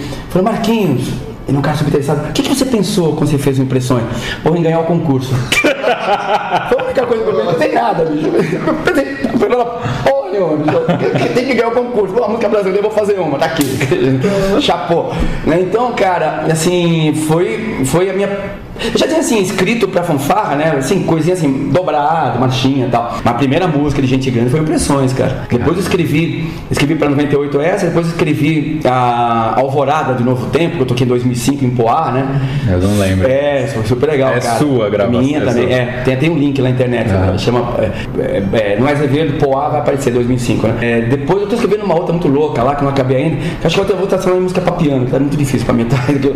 né? E um monte de coisa, eu tenho coisas que escrita orquestra sinfônica completa, cara, coisas legais. Uma hora eu vou, eu vou colocar os links na, no meu Face para as pessoas conhecerem, né? Que eles só escreve pra banda Ah, e tal. mas é legal. Mas assim, cara, mas são coisas assim que se eu hoje eu tiver que escrever alguma coisa pra uma determinada banda, né? Hoje eu tenho essa, né, essa questão de. ah, você faz, Marquinhos, vai, faço. Mas acabei desenvolvendo assim, ainda por necessidade. Mas foi uma questão de necessidade mesmo. Foi. Colocou essa questão de tem que tocar uma música brasileira. Falei, eu não vou tocar Guarani, que minha banda não dá, vou tocar Guarani. Era difícil pequena, pra né? caramba. Não, é difícil também o repertório, né? Falei, faço o quê? Faço uma então. Vamos fazer.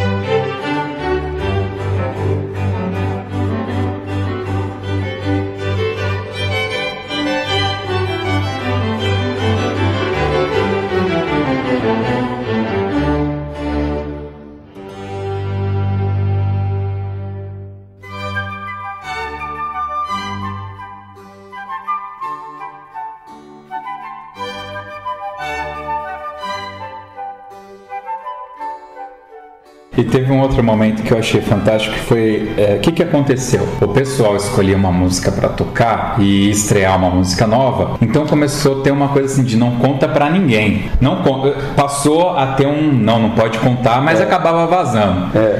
E aí o Binder me chega lá com o Hook e cara que música bl- fantástica! eu adoro essa música. Foi em 98 vocês tocaram. Foi em 98 também. Vocês foram, foram em Caí, em Caí, Itaquá. Itaquá. Nós tocamos a mesma música. Caracoles, aí chega ele, você não lembra disso, né? O Kleber e o meu primo Fabiano não lembra de nada. Só eu que vezes eu lembro. acho que ele tá inventando essa história. É fato, é fato, é fato. E, só que aí a gente fazia com um bombardino, né? Pam, padam, padam, padam, padam, padam, padam. É, E você é, fez com trompete. Com, Ah, não. com xilofone, né? Era, era um. Não sei se é É, xilofone o nome. Não, não, é, acho que era o, o Glockenspiel. Glockenspiel, né? Vocês fizeram. Era praticamente o mesmo arranjo, E, né? e soava totalmente diferente, né? Era Eram outra- duas leituras totalmente diferentes, cara. Era E, eu- eu- e hoje, eu tava conversando isso outro dia com, com um colega, com um amigo meu de banda, domingo passado, né? Sobre isso, né? Ele é favorável a ter, assim, uma música de livre escolha ou uma música de confronto. A música de, de confronto acaba cansando pra quem é público e tal, Uhum. mas é uma coisa que diferencia uma banda da outra. Você vê quem é mais artista, quem é menos artista, quem, né, quem tem uma leitura. Aí entra aquela questão que você perguntou de maestro, né? Quem é mais maestro do que quem, né? Essa hora da, da, da questão da, da leitura de música. Mas é uma coisa interessante, que são leituras diferentes, né? Mas sabe o que aconteceu agora que você tocou nesse assunto, que, é- que você colocou essa ponderação? É, Mauá, eu acho que a gente sempre teve um aspecto mais de pegada. E essa música, com a gente tocando, ela era uma música pesada, era de guerra, cara, essa música. E você dava uma fluidez. É totalmente né? diferente. Era uma outra pegada. Tinha uma passagem que vocês faziam rápido, né? Bem mais. Eu falei, nossa, eu achei interessante, né? Eu falei, não, eu não dessa, dessa forma, esse trecho, né? Então mais rápido, eu fiz lento, né? Eu falei, nossa, que interessante, né? Como, é né, você começa a ver a diferença de leitura, né? As duas tocaram muito bem, as duas fizeram é, o mesmo repertório, mas as duas muito diferentes Diferente, na questão artística. Tudo, tudo. Muito. Agora teve um caso nesse concurso que foi o que eu adorei, que eu ri demais, porque nesse lance de não contar o repertório, acabou vazando que o Progresso estava tocando a MCA. É. E aí. eu- Macho Man. Era, era Macho Man, É, bem lembrado. Macho Man. Macho Man. Aí. Foi um, desculpa, foi um tal de todo mundo tocar minhas músicas no dia. A gente esconde tantas músicas. aí vem mal a toca, vai, putz, é? aí veio outro na minha frente, foi progresso que você tá falando agora. Tocou o Macho Man na minha frente, fiquei assim horrorizado. Falei, Mas foi na sua frente? Porque Foi. pelo que eu me lembro, o na época comentou, não, ó, o Noé vai tocar o Macho Man também. Eu falei, mano, é, é sacanagem, É, cara. E aí vocês tocaram o Macho Man. E aí, olha a diferença, porque eu, eu particularmente sempre gostei do progresso, do estilo É. que eles faziam tudo e tal. Mas aí é diferente, porque eles entram naquele esquemão deles da época e depois entra você, só faltava dar pirueta, a banda dançando, tocando o Macho Man e tudo. Cara, era muito mais show. É. Desculpa. Era muito mais show. E caramba, cara, aquilo foi muito da hora. E o Kleber não lembra, tá aí você. É, os, no os- os grandes momentos de banda, né? Os grandes Foi? momentos de banda. Putz, cara. E, e a gente colocava nome nas músicas assim, eu colocava lá pra não vazar, porque sempre alguém fala, né? Música X, música Y, tinha nota, era tudo codificado, né? Música Z, é, Fênix, não sei o que, colocando os nomes assim, codificados pra ninguém saber o nome das músicas. Isso filha da mãe ia lá buscar, não, não tinha internet, não sei como os caras descobriam os nomes das músicas. Eu falei, pô, mas não, eu marquei nesse nome aqui. Eu falei, mas se você contar vai ter pau, cara. Os caras descobriam os nomes das músicas certinho, eu falei, mas como consegue? E umas músicas assim que uma, tinha música que ninguém conhecia, Tinha. não tinha como saber, né? E aí teve aquele fatídico campeonato que Mauá desfilou duas vezes, que foi lá em É. Guaratinguetá. Guaratinguetá. E vocês tocaram no tempo das dirigências. É, até vocês iam. eh, Tocaram na minha frente, até falaram se eu podia deixar Mauá tocar, senão vocês iam perder ponto. Foi um rolo. que É, teve um- Uns rolos da com a secretaria, né? Falei, Exato. Tem nada a ver. E aí vocês tocaram, cara, aquilo foi. Dirigência, tirei da fita também. Fantástico. E aí eu, nessa época, eu tava numa noia de, de, de colecionar trilha sonora. Ainda quando aparece uma coisa que vale a pena, eu ainda compro, né? E aí eu fui atrás disso daí, cara. E achei um cara que tinha um disco, um disco duplo, que tinha da trilha sonora, porque esse aí é do filme acho que de 39. É um filme preto e branco. Ah, Né? Não é um. Porque teve depois uma, uma, uma regravação, é colorido já e tal. Mas esse da, tempo das dirigências é com aquele John Wayne, se não me engano. Cheguei a assistir o filme. Hum. É, É, bom. é. Legal. o Assisti vários filmes com ele. É, o, mas o tempo de diligência, meu, ele é preto e branco e tudo. E aí o cara, ele tinha, só que ele não quis fazer cópia, ele não, não quis arrumar pra mim. Você, tem- você não tem ainda? Não tem. Eu te arrumo, eu tenho. Não, Não, CD. O, o CD do Tempo da Diligência? Ah, da música? É, tem. E ele tinha esse disco que, segundo ele, ele comprou num sebo em Nova York, cara. Mas assim, não dava, não emprestava, não tirava foto e nada. Tinha muito disso na época. Mas assim, você, se você quiser, depois eu te arrumo a gravação. Você, você conseguiu já, não? Não, não, não fui mais atrás. Mas deve, acho que hoje, do jeito que a internet tá, É, tá mais fácil é, de, de conquistar.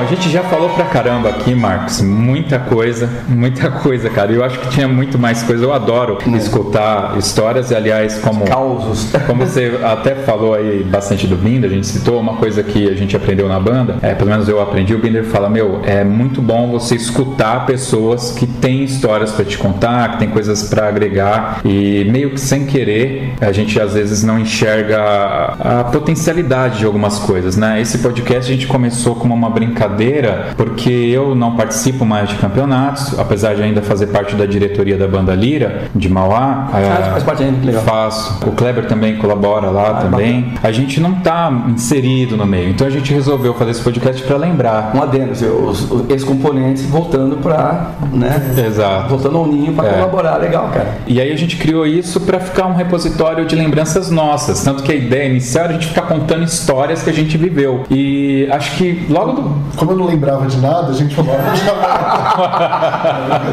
já É, acabou virando monólogo. monólogo do, Jo- do José Slade. Isso, e aí, a- a- só que aí, de repente, lá no terceiro programa, a gente já estava falando, o, o tema que a gente usou foi o, o, ah, o mito da caverna. De quem que é o mito da caverna? Porque nesse horário minha cabeça já está falhando. que era do Platão. É, de Platão. Você conhece o mito da caverna? Não sei mais. É, de Platão. É, é aquela história de pessoas que estão. O, o mito fala, né? As pessoas estão dentro de uma, de uma caverna Então elas estão de costas para fora. Então a verdade de mundo delas está nas sombras que vão se refletindo no fundo da caverna. Hum. Ali elas recebem comida, água, mas elas não viram nunca para trás. Então a verdade delas é, são aquelas manchas, né? E aí a gente fala nesse podcast é, sobre componentes que muitas vezes são até enganados, né? Porque música para eles é aquele mundo da banda dele, o maestro tá lá ganhando comissionado da prefeitura, que seja, enfim, e o mundo deles é aquele, eles não abrem, né? E a gente usou também exemplos de bandas que repetem é, simplesmente o trabalho de outro, eles não são autorais, não vão atrás, não pesquisam, é. Né? E tudo que a gente falou aqui chegou ao ponto de você compor uma peça para ganhar o concurso. Exatamente. Ganhou. Eu empatei com o Frigideira. Empatou com o Frigideira.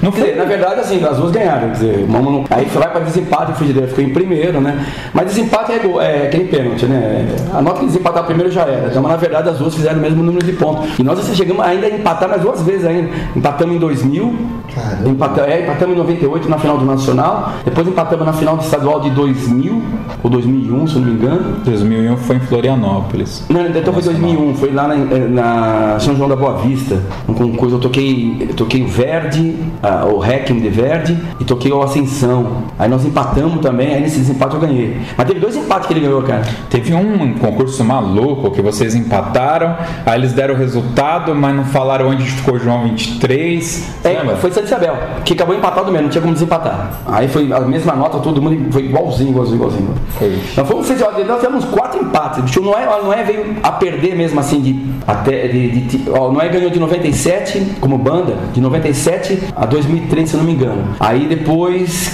assim, eu falo ganhou, assim, ninguém fez mais ponto do que eu. Empatei, mas no desempate, ficou para segundo, tal, mas ninguém fez mais ponto que o Noé, né? A, aqui empatou comigo. Enfim, fazer mais ponto mesmo foi no concurso de 2003 quando eu competi lá em Santa Isabel, até minto, eu, eu, perdi pro Pio 12 nesse dia. Hum. Toquei mal pra burro. Foi a primeira vez na minha vida que eu toquei mal mesmo, que a banda assim, estreiei a marcha da coroação de Tchaikovsky, saiu ruim pra burro. nunca viu o Neto tocar mal. Você não, é nunca tocou mal, cara. Você foi muito bem, sabe? Sempre tocou muito bem. Né? Mas quem tocou mal, cara? Foi, peguei quarto lugar, nunca, nunca peguei quarto é, lugar na minha vida, cara. Fiquei assim, fiquei horrorizado. Que coisa. Até perdi pro Pio Doce. Sacanagem, piadinha boba essa. Então, assim, e o. Aí depois, assim, aí começou, né? Perde, ganha, perde, ganha. Aí, aí houveram alguns empates e tal. Aí depois ficou nessa, né? Mas é, né? Aí acabou a hegemonia, né? Aí só pra... Aí fiquei um tempo hegemônico. Só pra fechar, então a gente começou a gravar isso. Aí um dia o Eliseu liga para mim, né, que eu convidei o Eliseu para gravar. Ele falou: Cara, você tá entendendo o que, que você tá fazendo aí, que vocês estão fazendo? Vocês estão fazendo registros históricos. E aí que eu, puxa, é mesmo, né, cara? Que, que coisa doida. Mas é uma coisa tão simples. Aqui tem um gravadorzinho, a gente tá aqui batendo um papo e a gente está registrando histórias História. e histórias que você contou que vão convergir com histórias que o, o Rogério me contou, que convergem com o que a gente conversou ontem com a Mônica, com a Mônica e vocês se encontravam, desencontravam, é, é. faziam uma coisa aqui, outro fazia lá e esses componentes se encontram na frente. É fantástico. É.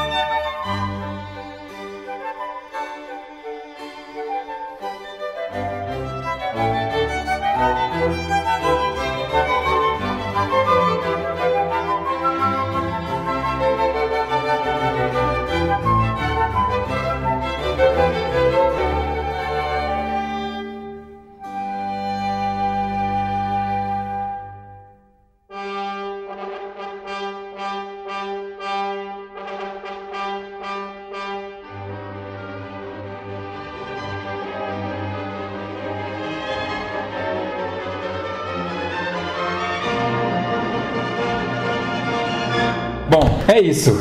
Alguma coisa mais, Cleber? Fantástico. Fantástico. Bom, eu, assim, a gente sempre dá uma oportunidade mais pro final, Marcos, para você colocar o que você quiser, agradecer quem você quiser, do, falar o que você quiser, fechar aí, fica legal, à vontade, legal. o espaço é seu. Olha, cara, eu, eu, eu, quero agradecer de coração mesmo a oportunidade de, de poder estar no programa, né, falando da minha vida, né, falando da minha trajetória, contando alguns causos, né, que, que aconteceram, que, que aporta, né, conhecimento, né, né, as bandas, como falei, o que vocês estão fazendo, como você acabou de dizer, é um registro histórico, né? E, e o nosso meio, infelizmente, é carente de registro, né? Quem foi? Quem foi o fulano que começou, né? Porque é, hoje falamos do Kleber, falamos do Josisley, né? Hipoteticamente, né? Mas quem foi o, o Marquinhos? Quem foi o Frigideira? Quem foi o Gabriel, né? Quem foi o que veio antes do Gabriel, né? E é bacana esse registro, porque nós vamos situando no, no, no tempo né, a, a, importância de cada um. Né? Porque eu acredito assim, não existe o cara mais importante. Existem as pessoas que que são importantes que fizeram o meio, né?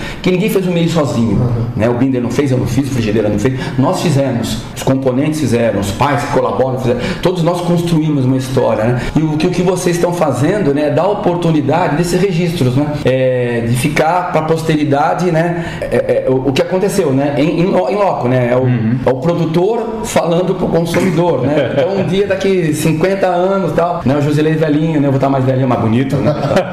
Para aquela época o Marquinhos contou, e falei, e ele foi o cara que viveu, né? Ele foi contemporâneo dessa época que, que, que, ele comentou. Então é bacana isso, cara. E como eu falei no começo, né? Eu fiz aniversário agora eh, no sábado, né? E isso aqui, né? esse programa aqui, para mim foi assim, um grande presente, bicho. De verdade. É uma entrevista super tranquila, super legal. É um bate-papo, na verdade, né? É. E fica todo mundo à vontade, porque entrevista é um saco, né? Fica tudo meio tenso.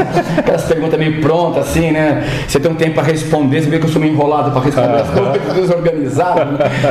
Então, né? Então eu fico truncando as entrevistas.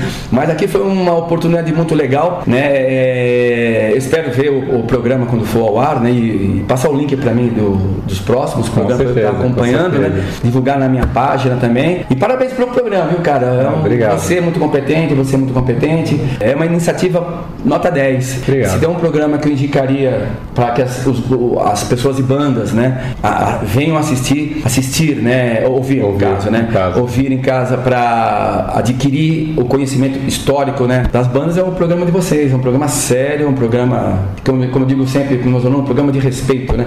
Oh, trabalho ser um trabalho de respeito e vocês o fazem dignamente. Parabéns e muito obrigado pela oportunidade. Obrigado a você. Ouvintes, um abraço a todos. É, todos os links para quem quiser contatar o Marquinhos vai estar no post desse programa. Como eu sempre falo, vocês podem acessar, às vezes você está vendo, ouvindo isso aqui pelo Facebook, pelas redes sociais, acessem www.toque2.com.br. É só procurar lá, no lado direito tem um combo box ali que você procura até o nome da pessoa e aí você vai achar lá, vai estar lá o Marquinhos do Noé, só você clicar que você vai achar uh, esse programa e lá terá todos os links de tudo que a gente comentou, e-mail dele, página, eh, redes sociais e tudo.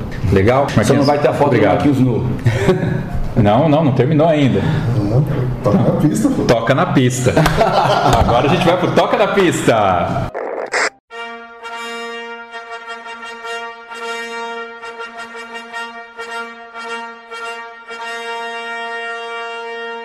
Então, o toque na pista é o seguinte, Marcos. É. É, no final de todo o programa, é. o convidado tem que escolher uma música para ah, o pessoal escutar aí tá no legal. final. Pode mas não é escolher, ah, quero um funk da amarelinha, não é, é isso. Tem que dizer o porquê que você está escolhendo essa música. Não pode ser qualquer música, né? Putz, aí você me pegou, hein, cara. Não, escolhe uma música que faça sentido, né, pra você. Uma música? Deixa eu pensar rápido, tanta coisa importante que marcar Aqui a gente coloca o, o, a, a, a, do Manamaná. Manamaná. Que é ele pensando. Ou então é. zap de Duda. Enquanto ele, é. ele pensa, eu, eu, vou fazer o comentário mais um. Eu tô pensando aqui. Enquanto, porque o Clever não sabe. É. Aí a gente tá lá, vem o Noé. Eu acho, eu acho que foi em Taguatinguetá, não tenho certeza. Isso, não é? O zap de Duda. Cara, só que na hora que eles chegam perto do palanque, tem uma batida diferente, com um Kader, é. aquele cara bem magrinho que é, tocava. Isso, né? A cara do Pavarotti. Aí eles fazem um, uma coisa bem rápida, faz a formação assim, cara, fantástico. E não era essa percussão maluca, era caixa bomba é, prato. É. E, e, dá um senso de velocidade incrível. E de repente faz a música muito rápido. Bem rápido. E aí faz lento e termina fantástico. É. Cara, e fantástico. E isso é uma releitura de uma outra coisa que você já tinha feito, que foi o The Corcoran Cadetes. Que vocês ah, faziam a mesma coisa, não Exatamente, era? Exatamente, você lembra qual que é o The Corcoran Cadetes? Olha, a casa foi buscar o e aí, é. na volta. Ah, é. Fazia um ralentando moça. Marchando. É. é, é, é Marchando. Depois vai. Era legal, legal. A referência dentro da referência, cara. Uma referência deles mesmos. Você guarda tudo isso. Eu não tenho cara. Memória boa, cara, memória boa. Ok, eu sou um lixo, como eu sou músico em dó maior. pra você ter uma ideia. Domingo eu fui tocar, eu tô sem embocadura nenhuma. Cara, eu tô péssimo de embocadura, eu sou um péssimo músico. Mas assim, eu sou, como você mesmo disse, eu sou o cara que balança a mão lá na, É. na igreja, a gente tem uma banda, a banda sinfônica lá e tal, e, e eu balanço lá. Então, às vezes, eu tenho que pegar o trombone, quando os trombonistas faltam, aí ah, eu tenho que tocar lá. Uma crítica velada. É, uma crítica velada. E eu, tô, eu sou, sou muito péssimo. Então, quando eu vejo essas coisas, cara, cara, eu, eu já tentei tocar na Nova Aliança do Decor Cadetes, mas na época que eu coloquei, a banda era, tava muito no começo. Então não, não rolou, né? E agora não tem mais a percussão sinfônica, pô. É, é. Então, e aí, aí, pensou, Marquinhos? Pensei, cara, olha, eu podia assim, es- escolher entre duas, né? Eu vou escolher o, o Espírito Olímpico, que era da da minha fanfarra. Foi uma música que na época deu um trabalho e eu ganhei tudo com essa música, tanto quanto o Superman também, né? Que eu toquei. Mas assim, acho que a música que mais foi, pelas dificuldades assim que eu tive, a mais emblemática pra mim foi o Espírito Olímpico. Sempre que eu escuto o Espírito Olímpico, eu fico até meio tocado assim. Né? Porque meu pai gostava, né? Minha mãe gosta, né? Minha mãe gosta do Bridge, Overture Water, do, do, do Elvis, né? E meu pai gostava muito das, das duas, né? Mas ele gostava muito do, do espírito olímpico, né? Então, em homenagem, né? Ótimo. O Espírito Olímpico, eu, eu vou até comentar aqui, ele, ela não é uma música que eu gosto, tá? Ela não era, não era. Mas aí, quando teve o, as Olimpíadas de Atlanta, foi lançado um CD, Summon the Real, Ah. do John Williams. Cara, a versão do Espírito Olímpico Que ele fez que também. tem nesse CD me ganhou. É. Te juro, ele, cara. ele acrescentou um trecho a mais uma parte lenta. O bom de ser compositor é que você muda a música Muda. É minha, Cara, então assim. Isso é, eu tinha, mas a música é minha. Então eu vou colocar aqui o Espírito Olímpico, a versão do John Williams, tá legal, bom? legal, legal. Então é isso aí, Marquinhos. Muito obrigado, Ney. valeu. Obrigado, Clebão. Kleber, obrigado. Estamos dando a também. mão, pessoal. Estamos dando a mão aqui, estamos agradecendo. Fiquem então com o Espírito Olímpico, o arranjo do John Williams. É isso aí.